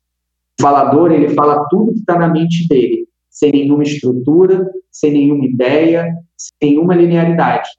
Compensação, o orador, ele domina todas essas técnicas e podem ser facilmente dominadas por introspectivo. Eu acabei de achar aqui, tá? Susan Cain, ou Susan Cain, né? E é realmente o nome é O Poder dos Introvertidos. Um TED Talk, vale a pena. Bem legal realmente saber disso, porque às vezes as pessoas podem se sentir aquadas, né? Tipo, ah, eu sou uma pessoa tímida, eu sou introvertida, eu eu não vou fazer isso porque isso não vai funcionar para mim. Enfim, acho que não tenho talento, que não tenho jeito. Mas não é bem assim, né? A gente sabe que a gente consegue desenvolver isso, é uma habilidade, então você pode ir lá, pode treinar, você pode continuar sendo uma pessoa introvertida no resto do tempo, mas conseguir se comunicar bem, palestrar bem e passar uma super imagem legal para as pessoas. O outro que eu anotei aqui é que respirar bem melhora a oratória. Mito ou verdade? Vou falar a verdade, verdade. Quando você, quando você respira melhor, você diminui, não que você diminui, mas você impede seu batimento cardíaco aumente. Então, você está respirando, seu batimento cardíaco está seguindo uma frequência estável. A partir do momento que você começa a entrar em apneia, a gente chama as pessoas que prendem a respiração, isso é muito comum em pessoas ansiosas, quando falta oxigênio, o seu coração ele começa a bombear mais rápido, então começa a aumentar a frequência do estresse. Estresse gera ansiedade. Então, quanto melhor, né? No caso, na verdade, você não tem que respirar super bem. Não, é só simplesmente respirar. Respire normalmente. Tenha atenção à sua respiração. Todas as pessoas que têm ansiedade entram em apneia. Isso daí é, é, é super natural. Observa isso. Quando você começar a ficar irritado, você fica, você para, você prende a respiração, aí do nada você puxa a respiração, porque você estava um tempão ali sem respirar, né, sem, sem oxigênio, e você não tinha percebido. Então, a respiração, sim, ela faz uma grande diferença a partir do momento em que ela não é quebrada. Uhum. E a última aqui para esse bloco: existem exercícios vocais para melhorar a oratória? Ai, olha, eu, os fonoaudiólogos agora vão, vão ficar chateados comigo. Eu não gosto, eu não gosto, não. Eu gosto, assim, de aquecer a voz. Só. O que é aquecer a voz? Você está preparado, mas nenhuma técnica, oh, meu Deus, faça isso, que você. Não. Eu aqueço a língua, a mandíbula, e até eu brinco com os meus alunos, né? você come, se você come uma maçã que é astringente, ela, ela consegue tirar o, o muco, né, os resíduos da garganta. Você come uma maçã que é bom para isso, né, para evitar o pigarro durante. O que, que é o pigarro? É você ficar tentando tirar aquele muco da garganta, você precisa comer uma maçã, que é maravilhoso. Só que quando você come uma maçã inteira, seja ela pequena ou grande, você está usando a sua língua, você está usando o seu maxilar, você está utilizando basicamente todos os músculos da fala. Então, assim, o que, que te resta? Você simplesmente falar para você aquecer as pregas vocais.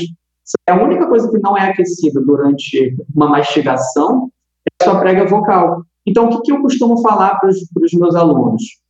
Você não tem que cantar, você não tem que nada disso. Simplesmente não vá para uma apresentação calado. O que, que é calado? Ah, minha apresentação é 7 horas da manhã, 8 horas da manhã. Vamos dizer 8.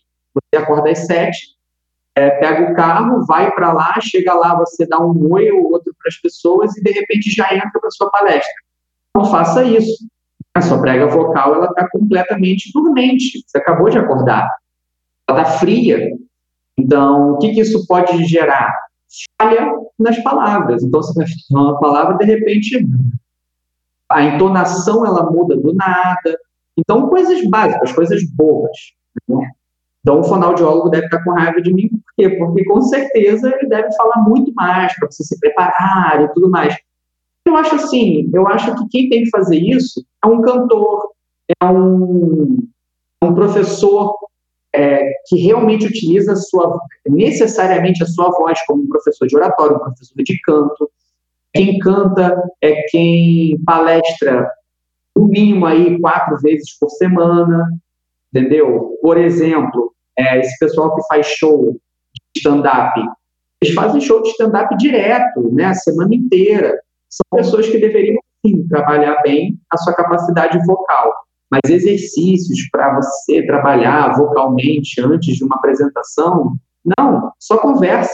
Não tem com quem conversar. Só sozinho, só isso. Não é nada demais.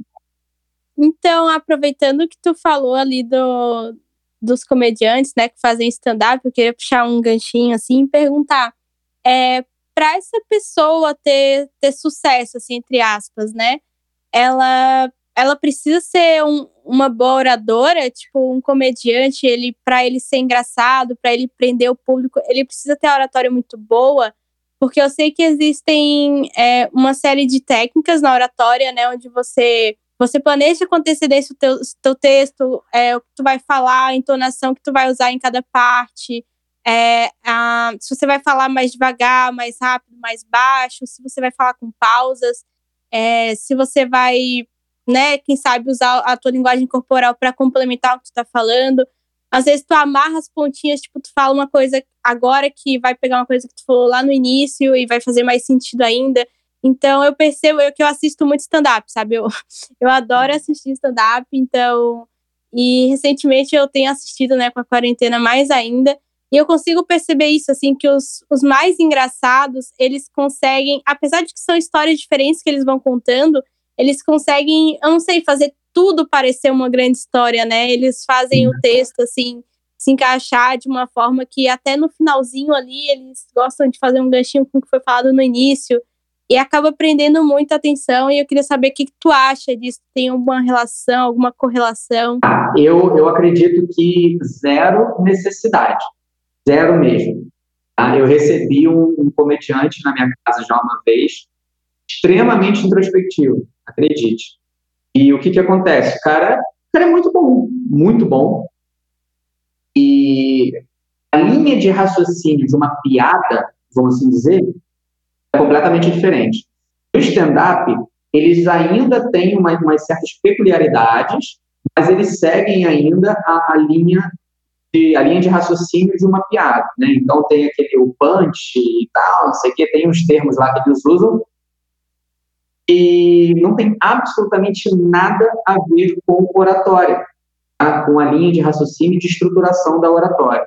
O que acontece é que um, um comediante que tenha uma boa oratória, ele consegue ir mais longe, por exemplo, em, uma, em um ponto grande. Então, você vai pegar aí o Tiago Ventura. Tiago Ventura, ele é um comediante de longas histórias. Então, ele consegue contar uma história, às vezes, de 15 minutos, fazer você rir durante os 15 minutos. Mas ele consegue dominar o quê? Essa boa capacidade que ele tem de se comunicar. Então, sim, com certeza faz uma diferença, mas não significa que seja necessário. Porque eu conheço é, comediantes, assim, que são aí, eu não vou citar nomes, mas que são muito bons, que conversando parecem uma porta. Entendeu? Então, eles não têm, eles não têm noção nenhuma de oratória, Mas na hora de fazer um conto, né, de contar um conto, fazer, é, eu não vou falar piada, né, mas de, de fazer a gente rir com os seus contos em um stand-up, o cara é sensacional, justamente por conta disso. A linha de raciocínio é completamente diferente. Então, por exemplo, ah, um, um, um político precisa ter boa oratória? Sim, ele precisa ter uma oratória maravilhosa. Para um debate político, ele, pode, ele, ele tem que ter uma boa oratória? Não. Não, porque debate é extremamente retórico. A gente trabalha a retórica em debate, a gente não trabalha oratória. Então, tem coisas que em determina, determinado momento são importantes, em outras não. Então, assim, o que a gente mais tem, por sinal, são políticos que, que demonstraram, assim, péssima oratória, mas que estão lá. Então, depende muito, entendeu? A oratória, hoje eu vejo oratória para pessoas que discursam, para pessoas que palestram e para pessoas que ensinam. Um, e um comediante ele não está palestrando, ele não está discursando e ele não está ensinando. Ele simplesmente está fazendo vários pequenos contos, tem sempre uma moral, tem sempre uma, uma, uma finalização engraçada que vai, que não vai de encontro, né, que vai completamente contra a ideia da oratória, que é deixar uma mensagem para reflexão. Tem, é, é completamente diferente. Dá, não, deu para entender. Faz sentido, então. Tá. Muito obrigada aí pelo esclarecimento, porque me veio essa dúvida, né? Pensando assim. Mas então tá, vamos para o próximo bloco agora, que são dicas para você melhorar a sua oratória. Eu vou, eu vou colocar aqui, vou fazer uma, uma lista aqui, inúmeras dicas de como você melhorar a sua oratória. Várias, várias, várias. A primeira delas, e a mais importante de todas, prepare. Eu já tinha falado da preparação. Uhum. Se prepare. O que é se preparar? Se preparar psicologicamente, se preparar fisicamente, se preparar em relação a preparar o seu texto. Dentro da preparação, a gente tem o planejamento, é saber quem é o público e todos os detalhes possíveis sobre o público, sobre o evento, sobre o local, tudo isso, tudo está dentro da preparação. Você preparar um bom texto, você ensaiar, ensaiar, ensaiar mil vezes, o máximo de vezes possível. Tá? Então, isso é preparação, essa é a primeira dica. A segunda dica é preparação. Terceira preparação, quarta preparação quinta preparação, sexta preparação, e assim vai. Para mim, a dica mais importante de todas em relação à oratória, e quando a gente fala de oratória, a gente está falando especificamente de apresentação, e isso é muito importante a gente ter em mente. Oratória não tem nada a ver com debate, não tem nada a ver com retórica. Uma coisa é uma coisa, a outra é outra. Porque oratória é você para o público não é uma, não é uma, uma fala uma via né, de mão dupla, não vai e vem, só vai. Oratória, ela não, não há interação direta. Então, é uma pessoa que está passando todo o seu conhecimento, isso só vai, nada vem. A partir do momento em que vem, começa a se tornar retórica que aí eu vou dar atenção ao que ele falou, para entender o que ele falou, para rebater aquilo ou para responder bem aquela pergunta ou algo do tipo. Tá? Então, só para deixar bem claro, porque quando a pessoa vai falando de oratória, ela entra na ideia de que a capacidade boa dele falar bem, que não é, é falar bem em público, e começa a acrescentar algumas coisas que envolvem a oratória. Então, geraria isso. Mas, assim, definitivamente vai ser para sempre a minha principal dica, e basicamente a única principal dica, enquanto as pessoas não entenderem que a preparação é a mais importante. Por que eu falo isso? Eu coloco lá assim, já fiz muito isso. Primeiro, preparação. Segundo, é, postura do poder, por exemplo, né? você se sente bem, você está tranquilo. Terceira, anotar em tópicos tudo aquilo que você vai falar. Quarta, aí a pessoa falava? Ah, eu vou pegar a segunda, a terceira, a quarta, a quinta, a sexta, eu sei fazer, é fácil, vou ignorar primeiro, é a mais importante. Então, preparação, ela é a primeira, ela é a segunda, ela é a terceira, ela vai até a décima.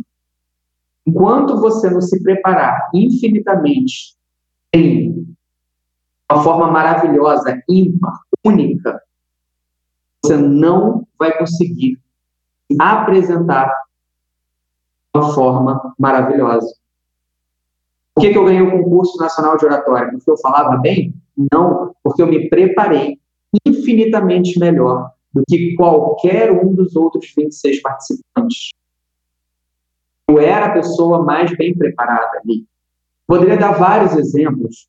Exemplo, o, o Bolt, né, Usain Bolt, ele fala, eu, eu treinei nove anos para ser campeão em nove segundos. Então não adianta nada você, você querer alcançar alguma coisa tendo atalhos. Você chegar numa excelente apresentação por forma de atalhos, você não vai conseguir. Então, o mais importante de tudo isso não é a oratória. Olha que engraçado. Está fazendo uma faculdade por quê? O que é a faculdade?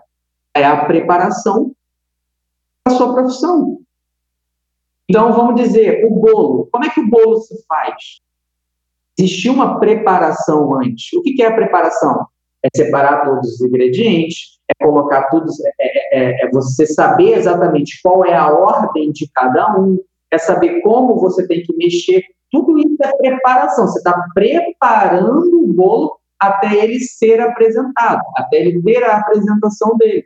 Então, qualquer coisa na vida, quanto mais preparado a gente estiver, melhor será o resultado. Isso é inquestionável.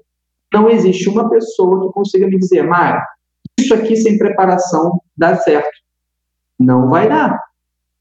Pode até dar certo sem a preparação, mas se, se fosse preparado, seria melhor. Entendeu? Então, tudo com preparação. E quando as pessoas pensam em falar em público, elas ignoram por completo. Então, para mim, assim, a dica matadora, única e eterna será se prepare. Agora vamos falar então sobre o meu curso de oratória. O que é o meu curso de oratória? É um curso que você passa 10 horas se preparando. Brincadeira, né? Obviamente que não. Curso de comunicação e oratória, que consiste em 10 horas uma didática muito legal, muito divertida. Acredito que a Dani não vai me, me tirar né, essa, essa frase.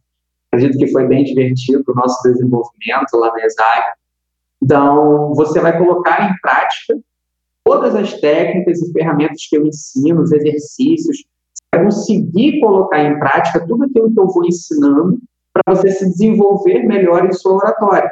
Então, vai desde a parte de como montar um, um, um texto, como montar uma apresentação, como montar até mesmo uma apresentação de TCC, qualquer coisa que esteja vinculado em apresentações em público, você vai aprender a desenvolver essa apresentação na parte escrita, você vai conseguir modular melhor a sua voz, aí não está ligado com, ah, eu tenho uma voz rouca, eu tenho uma voz fina, eu preciso melhorar isso. Não existe isso.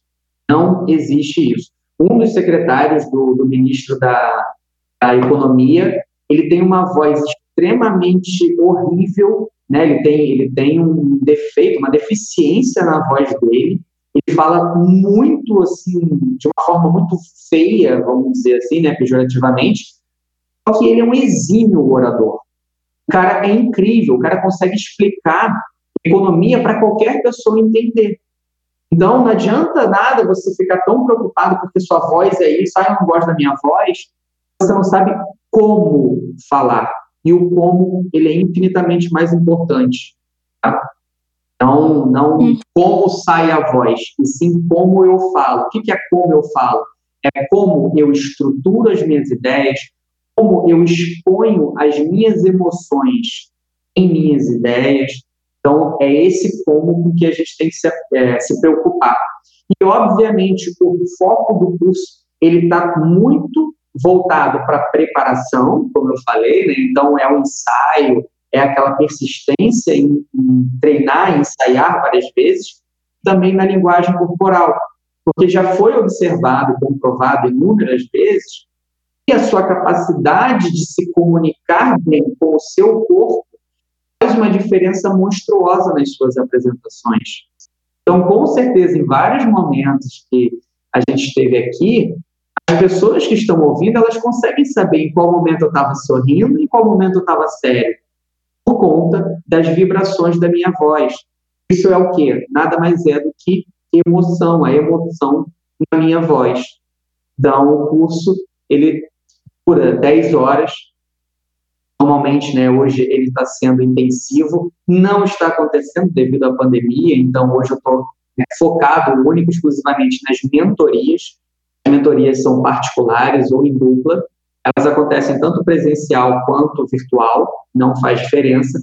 Porém, se a pessoa ela tem algum problema voltado para o medo ou extrema ansiedade, aí é necessário que a gente faça pelo menos aí duas ou três aulas presenciais acontecem aqui mesmo em Florianópolis, tem valores diferenciados, vai determinar exatamente se é mentoria, se é, uma, se é um curso em turma, onde vai ser, porque dependendo da cidade tem a diferença de valores por conta das viagens e por aí vai. Mas é um curso, sim, que até hoje, né, desde a primeira turma até hoje, ele tem uma, uma aprovação máxima e unânime, então 100% dos alunos que participaram colocaram, deram uma nota, todos eles, sem exceção, deram nota máxima para o curso de oratória. Então, é o curso mais bem votado de oratória do Brasil, e faz sim com que você saia ali falando infinitamente melhor do que você entrou, é, deixando de lado todas aquelas amarras que te impediam de falar em público, e você vai ter aí todo o conhecimento possível, não só na prática do curso, como teórica também, com a apostila para você utilizar durante muito tempo e melhorando cada vez mais a sua oratória ao longo da sua vida. Legal. Então, a linguagem corporal é um tópico que o Mário também, também ensina, né? Ele estuda bastante a linguagem corporal, que é a forma como o nosso corpo se comunica, e ele tem conteúdo sobre isso no blog também, junto com conteúdo de oratória, bem legal. Inclusive, recomendo vocês olharem o blog. Mas ele também ensina bastante no Instagram dele ali a parte e está sempre postando dicas de como você consegue ler melhor né, a linguagem corporal das pessoas. Então, eu queria que falasse, Mário, para a gente o que é exatamente essa linguagem corporal, fala um pouco sobre isso e também os tipos, né? Porque tem vários tipos diferentes de linguagem corporal. A linguagem corporal ela, é ela é uma teoria. Dentro dessa teoria existe ciência, microexpressão facial. A microexpressão facial são os músculos da face que se contraem e demonstram determinadas emoções.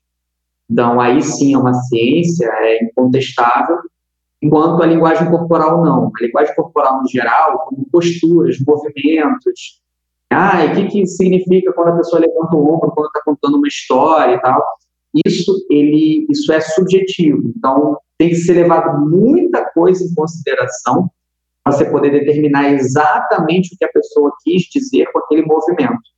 Mas, basicamente, a linguagem corporal é a leitura que a gente faz dos movimentos, dos gestos das pessoas por meio do seu corpo e também da sua vestimenta. Então, acessórios, tudo isso está vinculado à linguagem corporal.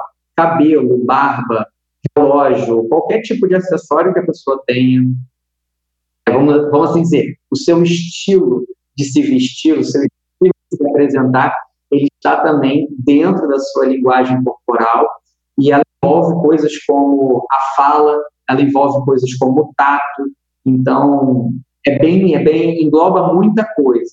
Mas gosto de separar bastante a linguagem corporal, que é uma teoria, uma teoria assim, quase ciência, mas ainda assim uma teoria, porque em cada lugar que você vai, uma linguagem corporal pode significar uma coisa, um gesto pode significar alguma coisa diferente, então por isso que ela é teoria, não tem como ser científico também ela muda conforme os anos passam, então existem linguagens corporais que uma hora é, significa uma coisa, outra hora outra. Por exemplo, o punho fechado com, a, com o braço levantado. Isso, em um determinado momento do, da história, significou uma coisa, depois significou outra. Depois, um grupo se apossou desse movimento que começou a ser representado é, por isso e significando outra coisa. Então, a linguagem corporal ela é mutável e, por ser mutável, ela jamais vai ser científica. Já a microexpressão facial, ela é incontestável e científica. Então, dentro da microexpressão facial, a gente descobre que é possível a gente determinar exatamente a emoção que a pessoa está sentindo com 100% de acerto. Bem legal, inclusive por isso que você fala ali bastante sobre detecção de mentiras, né? Porque mostra bastante na face, assim, apesar das pessoas tentarem ainda esconder. A gente nunca vai saber qual é a mentira, mas a gente tem como determinar se é mentira. Então, uma uhum. mãe, por exemplo, que está sofrendo porque seus filhos morreram, bem drástico aqui, de repente ela solta uma microexpressão facial de felicidade, que é uma microexpressão facial? Uma expressão facial completamente involuntária e ela acontece de um quarto a um quinto de segundo. Então é ultra rápido, mas é completamente involuntário. Se naquele momento que aquela mãe está chorando pela perda dos seus filhos, ela apresenta, sem querer, uma, uma contração que esteja ligado à emoção universal da alegria, nitidamente, naquele momento, ela está mentindo. A gente não sabe se é por alívio, se foi ela que matou, se ela participou, se ela sabe quem foi, ou se existe algum outro algum outro motivo envolvendo aquilo. Então, a, a mentira a gente nunca descobre, mas que é mentira, a gente pode determinar sim. Uhum. É, até porque não dá pra gente saber o que a pessoa tá pensando no momento, né? que ela expressou aquela, aquela linguagem ali. Então, enquanto não der para ler os pensamentos, não vai dar para saber. Mas tem aqui alguns tipos de linguagem corporal né, que eu pesquisei aqui na internet, que ela se divide, eu acredito que se divide em algumas, é, como é que eu posso dizer, versões, assim, tem a primeira, que é a cinésica, que é relacionada à linguagem corporal, né? Realmente os gestos e as expressões faciais. Tem a prosêmica, que é o uso do espaço físico. Tem a paralinguagem, que é quando são usados recursos de modificação do som da voz. Essa eu nem nunca tinha ouvido falar, as duas primeiras sim. Tem... É, a paralinguagem como que é essa questão da modificação do som da voz? A linguagem é o seguinte: sabe quando você vai falar alguma coisa e soa diferente e você olha para a pessoa do tipo, que, que foi? Aí a pessoa fala nada, não, é que pareceu que você ia falar alguma coisa, ou pareceu que você não gostou pela voz da pessoa é exatamente é, a, a ciência da paralinguagem, ela mensura exatamente isso. O nível de vibração da voz da pessoa pode determinar a emoção que ela está sentindo, a intenção que ela está tendo. Então, quando você fala assim, ah, eu queria ir em tal lugar, aí a outra pessoa fala assim, vai, vai. Essa entonação, ela está querendo dizer que ela, ela não quer que a outra pessoa vá, mas ela diz, vai. Então significa ali, a palavra, ela é completamente ignorada. A entonação uhum. da voz é que determina a real intenção que a pessoa tem, o sentimento, a emoção por trás daquela vibração, daquela entonação, daquele volume, daquele timbre. Então, é muita coisa levada em consideração dentro da, dentro da paralinguagem. É uma ciência incrível, extremamente vasta e que a partir do momento em que você domina, olha, aí, aí de olho fechado, você, você não consegue ser enganado. é, eu imagino. Ah, daí aqui tem mais duas, dois tipos de linguagem corporal, que é a tacésica, revelada pelo toque, e aí as características físicas, que entra a aparência e a forma do corpo. Essa tacésica eu também não, não ouvi falar dela, mas eu imagino que seja se é revelada pelo toque, eu imagino que também está ligado ali, quem sabe, a prosêmica, que faz uso do espaço físico. O que, que tu me diz sobre isso? A prosêmica, quando, quando começaram a estudar a prosêmica, a prosêmica estava única e exclusivamente ligada ao espaço físico. Tá? Então, assim, é, eu preciso respeitar o espaço físico daquela outra pessoa. Ela precisa respeitar o meu. E começaram a fazer vários testes para poder determinar qual é, o, qual, qual é a distância mínima para se determinar o nível de prosêmica. Por exemplo, uma prosêmica íntima é uma prosêmica de 0 a 45 centímetros. O que, que significa isso? Que se você está flertando com uma pessoa e até determinado momento essa pessoa não permitiu que você se aproximasse mais do que, né, no caso, ficasse a menos do que 45 centímetros de distância dela, provavelmente você ainda não tem, entre aspas, intimidade suficiente para tentar uma abordagem mais íntima, porque você não está na zona íntima dela. Tá? Então, aí existe a, a zona social, a zona, a zona de trabalho, a zona de amizade, a zona pública. Então, são várias zonas. Essas zonas são a distância entre você e a outra ou as outras pessoas que vão determinar o quanto você quer, o quanto você possibilita delas se aproximarem de você. Entendeu? Então, assim, o que acontece é que na época que começaram a estudar a prosêmica, ela era única e exclusivamente física. E aí começaram a perceber que existe a prosêmica sonora. Você quer ver uma quebra de prosêmica sonora clássica? Clássica. Você está em um ambiente de trabalho e tem uma pessoa que está fazendo o tic-tac da caneta. aquilo te irrita. Por que aquilo te irrita? Porque você está em um local público, tá? Que você não quer ouvir. Você naquele local, você não foi lá sabendo que teria aquele som. É diferente você ir para uma escola de samba e tá o barulho que é uma escola de samba. Você se colocou, né, né naquele lugar para isso. Mas quando você vai, por exemplo, num, numa recepção de uma empresa e tem alguém batendo o pé no chão, é quebra de prosêmica sonora. A pessoa ela está invadindo o seu espaço íntimo sonoro. Você não quer ouvir aquilo e ela faz isso. Outra coisa assim que acontece muito, né, a quebra de prosêmica sonora.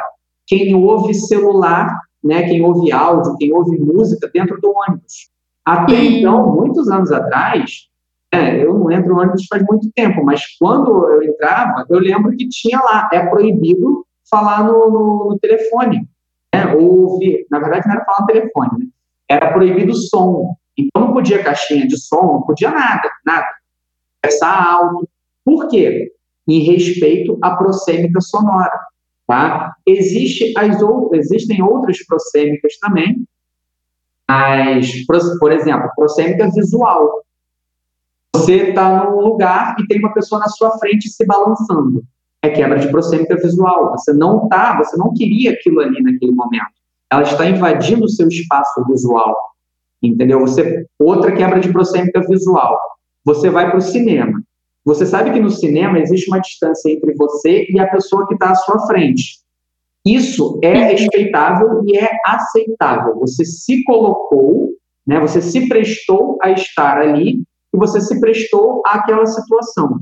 Mas imagina uma pessoa que está com um chapéu, um black power grandão, entendeu? Uma pessoa que está tampando, está prejudicando a sua visão de um do, do filme que você foi assistir. Aquela pessoa está quebrando a sua prosêmica visual.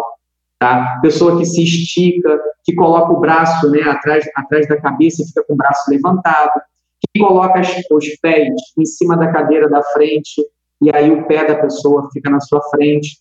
Tudo isso é quebra de prosêmica visual, tem quebra de prosêmica sonora e tem a quebra de prosêmica no geral, que é a distância que você tem entre uma pessoa ou outra. Legal, bem legal, não sabia dessa divisão. Mas e essa tacésica? Está relacionada ou não? Aí o que, que acontece? É, você está, vamos dizer assim, eu coloco, eu faço muito isso no meu Instagram, tá? Quem, quem falar no meu Instagram, Porto Desenvolve, vai ver que eu coloco lá uma imagem e eu coloco quais são os possíveis significados daquele gesto. Então, ah, a pessoa que está, por exemplo, um, segurando o, os seus braços, né? Aquele, sabe aquele cruzar de braço que você se abraça, é o alto abraço, né?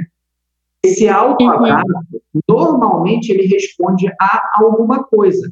Porém, essa ciência, ela vai dizer que você tem que levar em consideração o toque. E aí tem a intensidade do toque, a velocidade do toque, quantas, quantas pausas existem, se é algo fixo ou se é algo variável.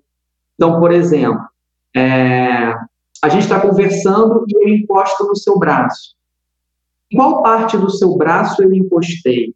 Dependendo, foi na sua mão, foi no seu cotovelo ou foi no seu antebraço? Foi no seu braço, foi no seu ombro? Cada parte tensão da pessoa que te tocou. Então, existe também a linguagem corporal nesse sentido. Ah, quando a pessoa te tocou, qual foi a, a, a intensidade do toque? Muito profunda ou foi branda? Qual foi a velocidade do movimento? Foi rápido, foi devagar? É recorrente, né? Repete várias vezes. Então, tudo isso está ligado a essa área.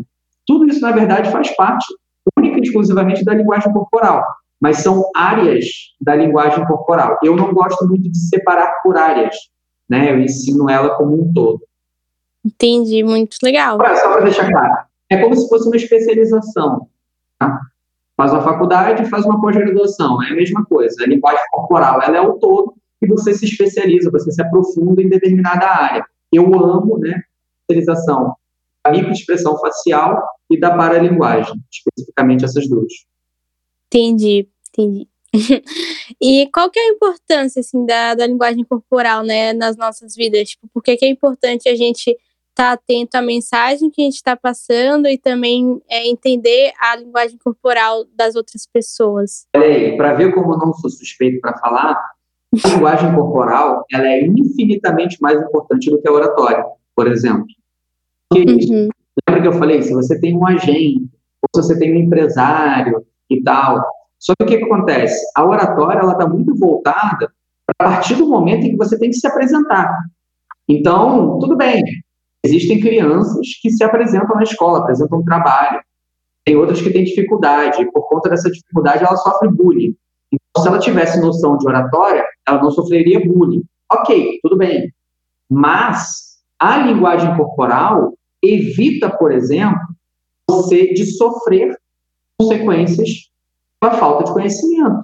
Exemplo, você conhece uma pessoa na balada e você, ela te dá todas as provas de que ela é uma pessoa extremamente confiável. E ela fala o seguinte, ela não fala vamos para minha casa, ela fala vamos ali do outro lado da rua, tem um café, vamos tomar um café, aí você fala ai vamos tomar um café.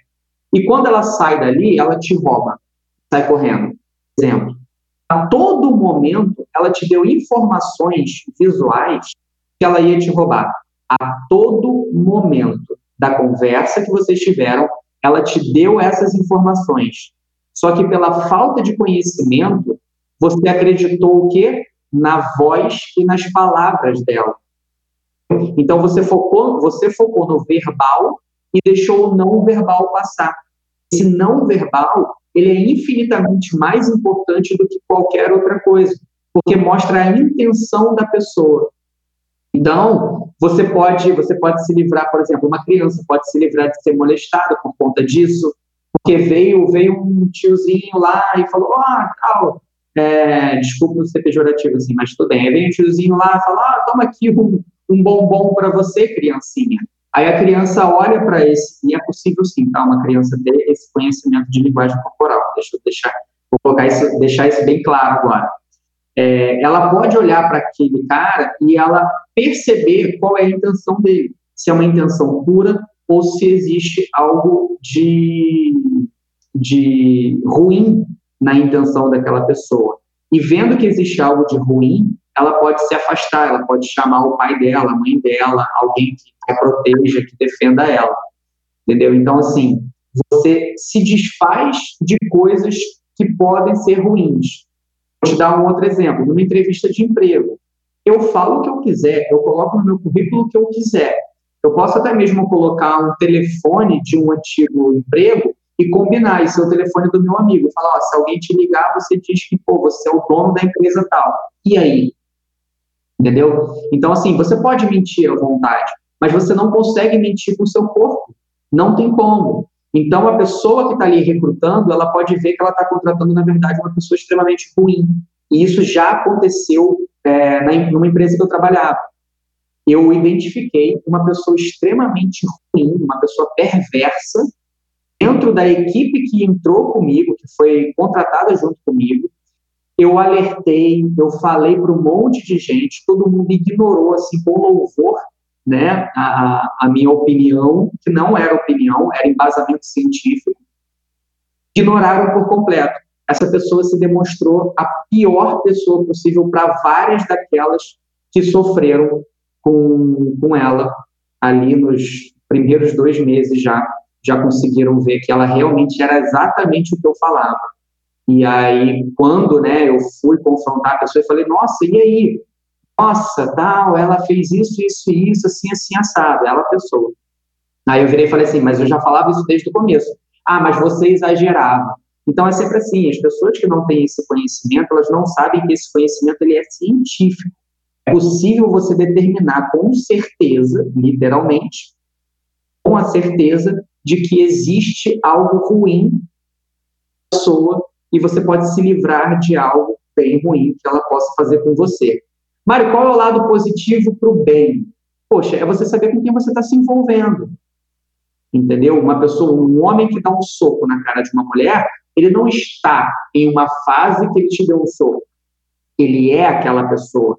Ele tem uma índole que permite ele fazer aquilo, permite ele ser abusivo. E isso não passaria despercebido para uma pessoa que tem um conhecimento profundo da linguagem corporal. Então, assim, Basicamente, eu sempre falo isso. É, tem muitos benefícios voltados para eu não vou me ferrar, muito mais para eu vou me dar bem. A gente vai falar do eu vou me dar bem, por exemplo, fechar negócios com pessoas confiáveis. Então, chamar um sócio, né, uma pessoa, chamar uma pessoa para ser seu sócio, fechar o contrato com uma empresa parceira, ah, que mais? Contratar serviços de, de terceiros. Então, você chama uma pessoa para ir na sua casa e você começa a perguntar coisas para ela. Ela vai te dando várias informações verbais e não verbais. Aí, de repente, ela solta uma coisa e nitidamente mostrou que ela está de coração te falando a verdade. Por exemplo, colocou o seu carro no mecânico, aí o mecânico fala assim: putz, sabe o freio? Na verdade, o problema é no carburador. Ele fala de uma forma que ele demonstrou total verdade. E você fala, caraca, segurador, mas ele está falando a verdade. Tudo bem, vou confiar e vou fazer. Então, pode sim te trazer benefícios no sentido de você se dar bem. E o que é se dar bem? É você estar cercado de pessoas boas que querem o seu bem e são verdadeiras. Eu já me livrei de várias, de várias ruins por conta disso, só para deixar claro. Super imagino. É, realmente, é, é muito importante a gente ter mais consciência para evitar ser enganado, né? E tudo, e ser feito de trouxa. Entender os sinais errados. Mas então, tem dicas para a gente seguir, para a gente entender ou começar a interpretar um pouco a linguagem corporal alheia, assim, ou, ou até dicas pessoais para a gente passar uma imagem correta da gente mesmo, né? Passar o que a gente quer passar e não passar uma imagem errada? É que está a história que eu falei em relação à verdade. Uma boa imagem de você, primeiro você tem que ser bom, né? Então você tem que ser uma pessoa boa para você passar uma boa imagem de você. Por quê? Porque você vai seguir o princípio de ser sempre verdadeiro. Nunca tentar mostrar algo que você não é. Ser sempre verdadeiro em seus sentimentos, em suas emoções. É falar o que você está pensando, falar o que você está sentindo, tendo coerência e uma linha de raciocínio boa para você poder explicar e aquilo não ofender a outra pessoa. Então, ai, como é que eu vou impressionar aquela pessoa, sendo quem você é? Eu sempre digo isso. Qual que é maior, o maior problema de ser quem você é? É quando você é ruim, é quando você não presta, é quando você tem infinitamente mais, mais, mais defeitos do que qualidades. Nesse momento, ser você, com certeza, vai ser bem ruim. Mas para pessoas boas, para pessoas honestas, para pessoas verdadeiras, ser quem você é vai te fechar muitas portas. Porém, essas portas eram portas duvidosas. E todas aquelas que abrem são portas boas, são portas maravilhosas.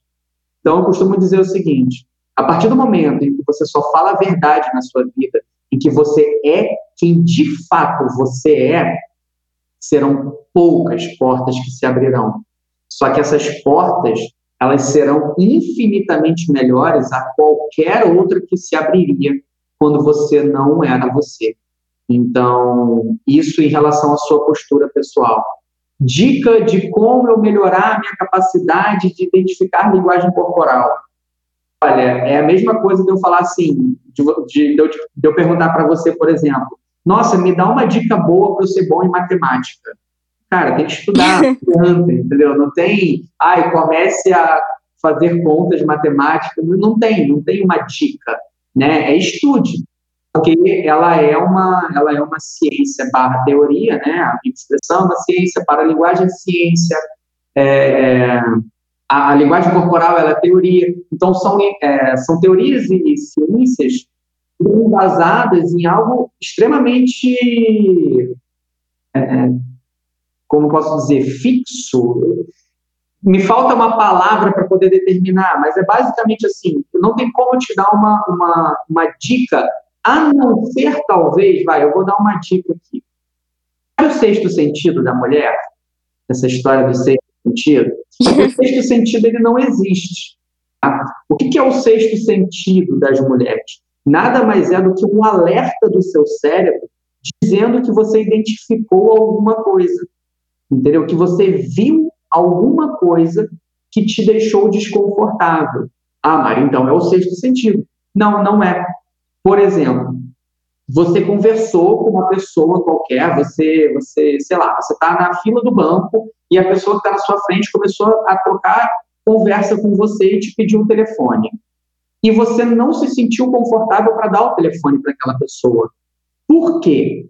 Em algum momento, seja com o corpo dela, seja com as palavras dela, ou seja com o rosto dela, ela te entregou informações suficientes para o seu subconsciente identificar e traduzir aquilo como algo negativo. O sexto sentido não é o sexto sentido, ele é um sentido da visão. Você viu coisas, você só não conseguiu, no seu consciente, determinar o que era, mas o seu subconsciente determinou. Ele só não consegue traduzir para o seu consciente. Ele não consegue dizer assim, sabe aquela pessoa que te maltratou lá atrás, 10 anos atrás, esse cara, essa mulher, fez exatamente o mesmo sorriso que aquele lá. Então, essa pessoa não é confiável, porque o seu subconsciente ele armazena toda a sua memória. E você começa a fazer links com coisas que já aconteceram, com filmes. Você fala, nossa, quem sorri assim, isso é um sorriso maléfico, isso, é um sorriso ruim de uma pessoa negativa, de um psicopata, ai, esse movimento que a pessoa faz é um movimento que, que é de pessoas ruins, e você começa a se afastar dessas pessoas. Então, a única dica, na verdade, que eu poderia dar é ouça mais o seu, aí eu coloco entre aspas, seu coração. Quando você sentir alguma coisa de alguém, confie que aquilo pode ser uma verdade. Por exemplo, Todo mundo fala que esse cara é fantástico, que o cara é fenomenal, que é um professor incrível. Todo mundo, todo mundo, todo mundo, todo mundo. Mas você conversou uma hora com o cara e você saiu dali extremamente desconfortável. Provavelmente você viu algo que ninguém mais viu e o seu subconsciente seu subconsciente está te alertando. Então, a gente brinca, né? Ouça seu coração. O que, que significa isso? Fora ele com certeza não é um bom professor. Provavelmente, por trás né, dos bastidores, ele faz alguma coisa errada, ele é uma pessoa ruim, ou por natureza, ou por escolha, ou por isso, ou por aquilo. Bem legal, bem legal mesmo. E acho que uma dica que tu não falou seria fique de olho no seu Instagram, né? para entender. Não, é o estude, estude, né? Vai lá, meu Instagram está repleto de linguagens corporais e seus possíveis significados. E toda quarta-feira no meu Instagram eu brinco de quarta das emoções, inclusive no, nos meus é, nos meus destaques tem lá a parte de emoções. Eu estou juntando toda quarta-feira, eu coloco lá nesse destaque, eu falo sobre microexpressão facial. Né? Então, nos posts de linguagem corporal são, são teorias, então você vai saber possivelmente o que significa aquela postura, e nas quartas-feiras, nos meus stories, você vai ver é, linguagem, é, desculpa, microexpressão facial. Então, eu vou eu desvendo o que, que aquela foto significa, né? Então, já falei do Trump, falei da Luísa Sonza, falei do Barack Obama, falei do Rinaldo Giannichini, e para quarta-feira vem, vem mais uma pessoa com alguma foto representando alguma das emoções universais. E aí, só para deixar claro, né, o que, que é emoção universal, Mário? Emoção universal é o seguinte: na microexpressão facial, eles conseguiram comprovar que existem sete emoções que são representadas facialmente exatamente da mesma forma por todas as pessoas do mundo. Então, não importa se. É, vou dar exemplos drásticos aqui, né? É, o, uma pessoa que nasceu em berço de ouro, o Mogli, menino lobo, e deixa eu ver quem mais aqui, o presidente de um país. Todas essas pessoas, elas representam essas sete emoções exatamente iguais no seu rosto não importa onde nasceram, por quem foram criadas, qual cidade, qual estado, qual país, qual continente. As emoções elas são universais exatamente por conta disso, né? Tem esse nome por causa disso. Então você consegue determinar qual é a emoção daquela pessoa, independentemente de quem ela seja, de onde ela tenha vindo. Graças à expressão facial, graças aos músculos da face que se contraem sempre da mesma forma determinada emoção. Nossa, muito legal, um conteúdo muito rico aqui hoje, né? A gente falou sobre oratória e linguagem corporal. E é isso, eu espero que, que tenha ficado claro para quem está ouvindo que são esses dois temas. E caso vocês se interessem em estudar profundamente os dois, né? Isso aqui é mais um norte também, para vocês entenderem o que é e ver se realmente vale a pena para vocês. E é isso, quero agradecer aqui a participação do Mário por participar, por topar participar do podcast. É bem legal a, ter a tua presença aqui, tua expertise no assunto. E é isso. É isso aí, discípulos. Mário quer deixar teu contato, tuas redes, divulgar teu curso. Vamos lá. Eu sempre falo isso para todos os meus seguidores, meus alunos comprovam isso, né? A própria Dani está comprovando isso agora e vai comprovar ainda muitas vezes. Eu sempre falo, é, virou um bordão meu, que é conte sempre comigo. Então, assim, eu estou sempre aberto a responder qualquer tipo de dúvida em qualquer plataforma. Então, se quiser ir lá no meu Instagram, arroba Porto Desenvolve, é, meu telefone, eu sempre deixo ele aberto também, porque tem pessoas que só utilizam, por exemplo, WhatsApp, não tem Instagram, que é a minha principal plataforma de, de exposição. Então, pode me chamar no telefone, que é DDD 48 99109 2244. Por e-mail, portodesenvolve.gmail.com. Então, se tiver dúvida, se quiser trocar ideia, se quiser falar, Mário, está acontecendo tal coisa comigo, você acha que pode ser isso? Ou então, Mário, eu tenho uma apresentação tal dia para fazer, como é que você pode me ajudar? Eu sempre respondo todas as pessoas, sou sempre muito aberto em relação a isso. Eu continuo ainda, apesar do fechamento por causa da pandemia, é, do fechamento dos cursos presenciais, eu continuo com as mentorias particulares. Então, essas mentorias, elas são também em dupla, então segue normalmente acontecendo. Essas mentorias são exclusivamente a gravação de vídeo, quem quer gravar melhores vídeos, se expor né, nas redes sociais, e para oratória também. E mais para frente, aí é, acredito que na, no segundo semestre, vai sair o curso completo online de linguagem corporal e microexpressão facial. Então, assim, está demorando para sair, não porque eu coloquei uma data em si, mas porque eu estou reunindo tudo de melhor possível e procurando a melhor didática possível e, e formas de explicar e de conseguir mostrar da maneira mais clara para que todas as pessoas possam fazer esse único curso, aprenderem tudo de melhor que existe hoje sobre linguagem corporal e microexpressão facial. Demorei muitos anos para chegar ao nível de conhecimento que eu tenho hoje. Eu quero poder entregar tudo isso para quem fizer esse curso online em apenas algumas horas.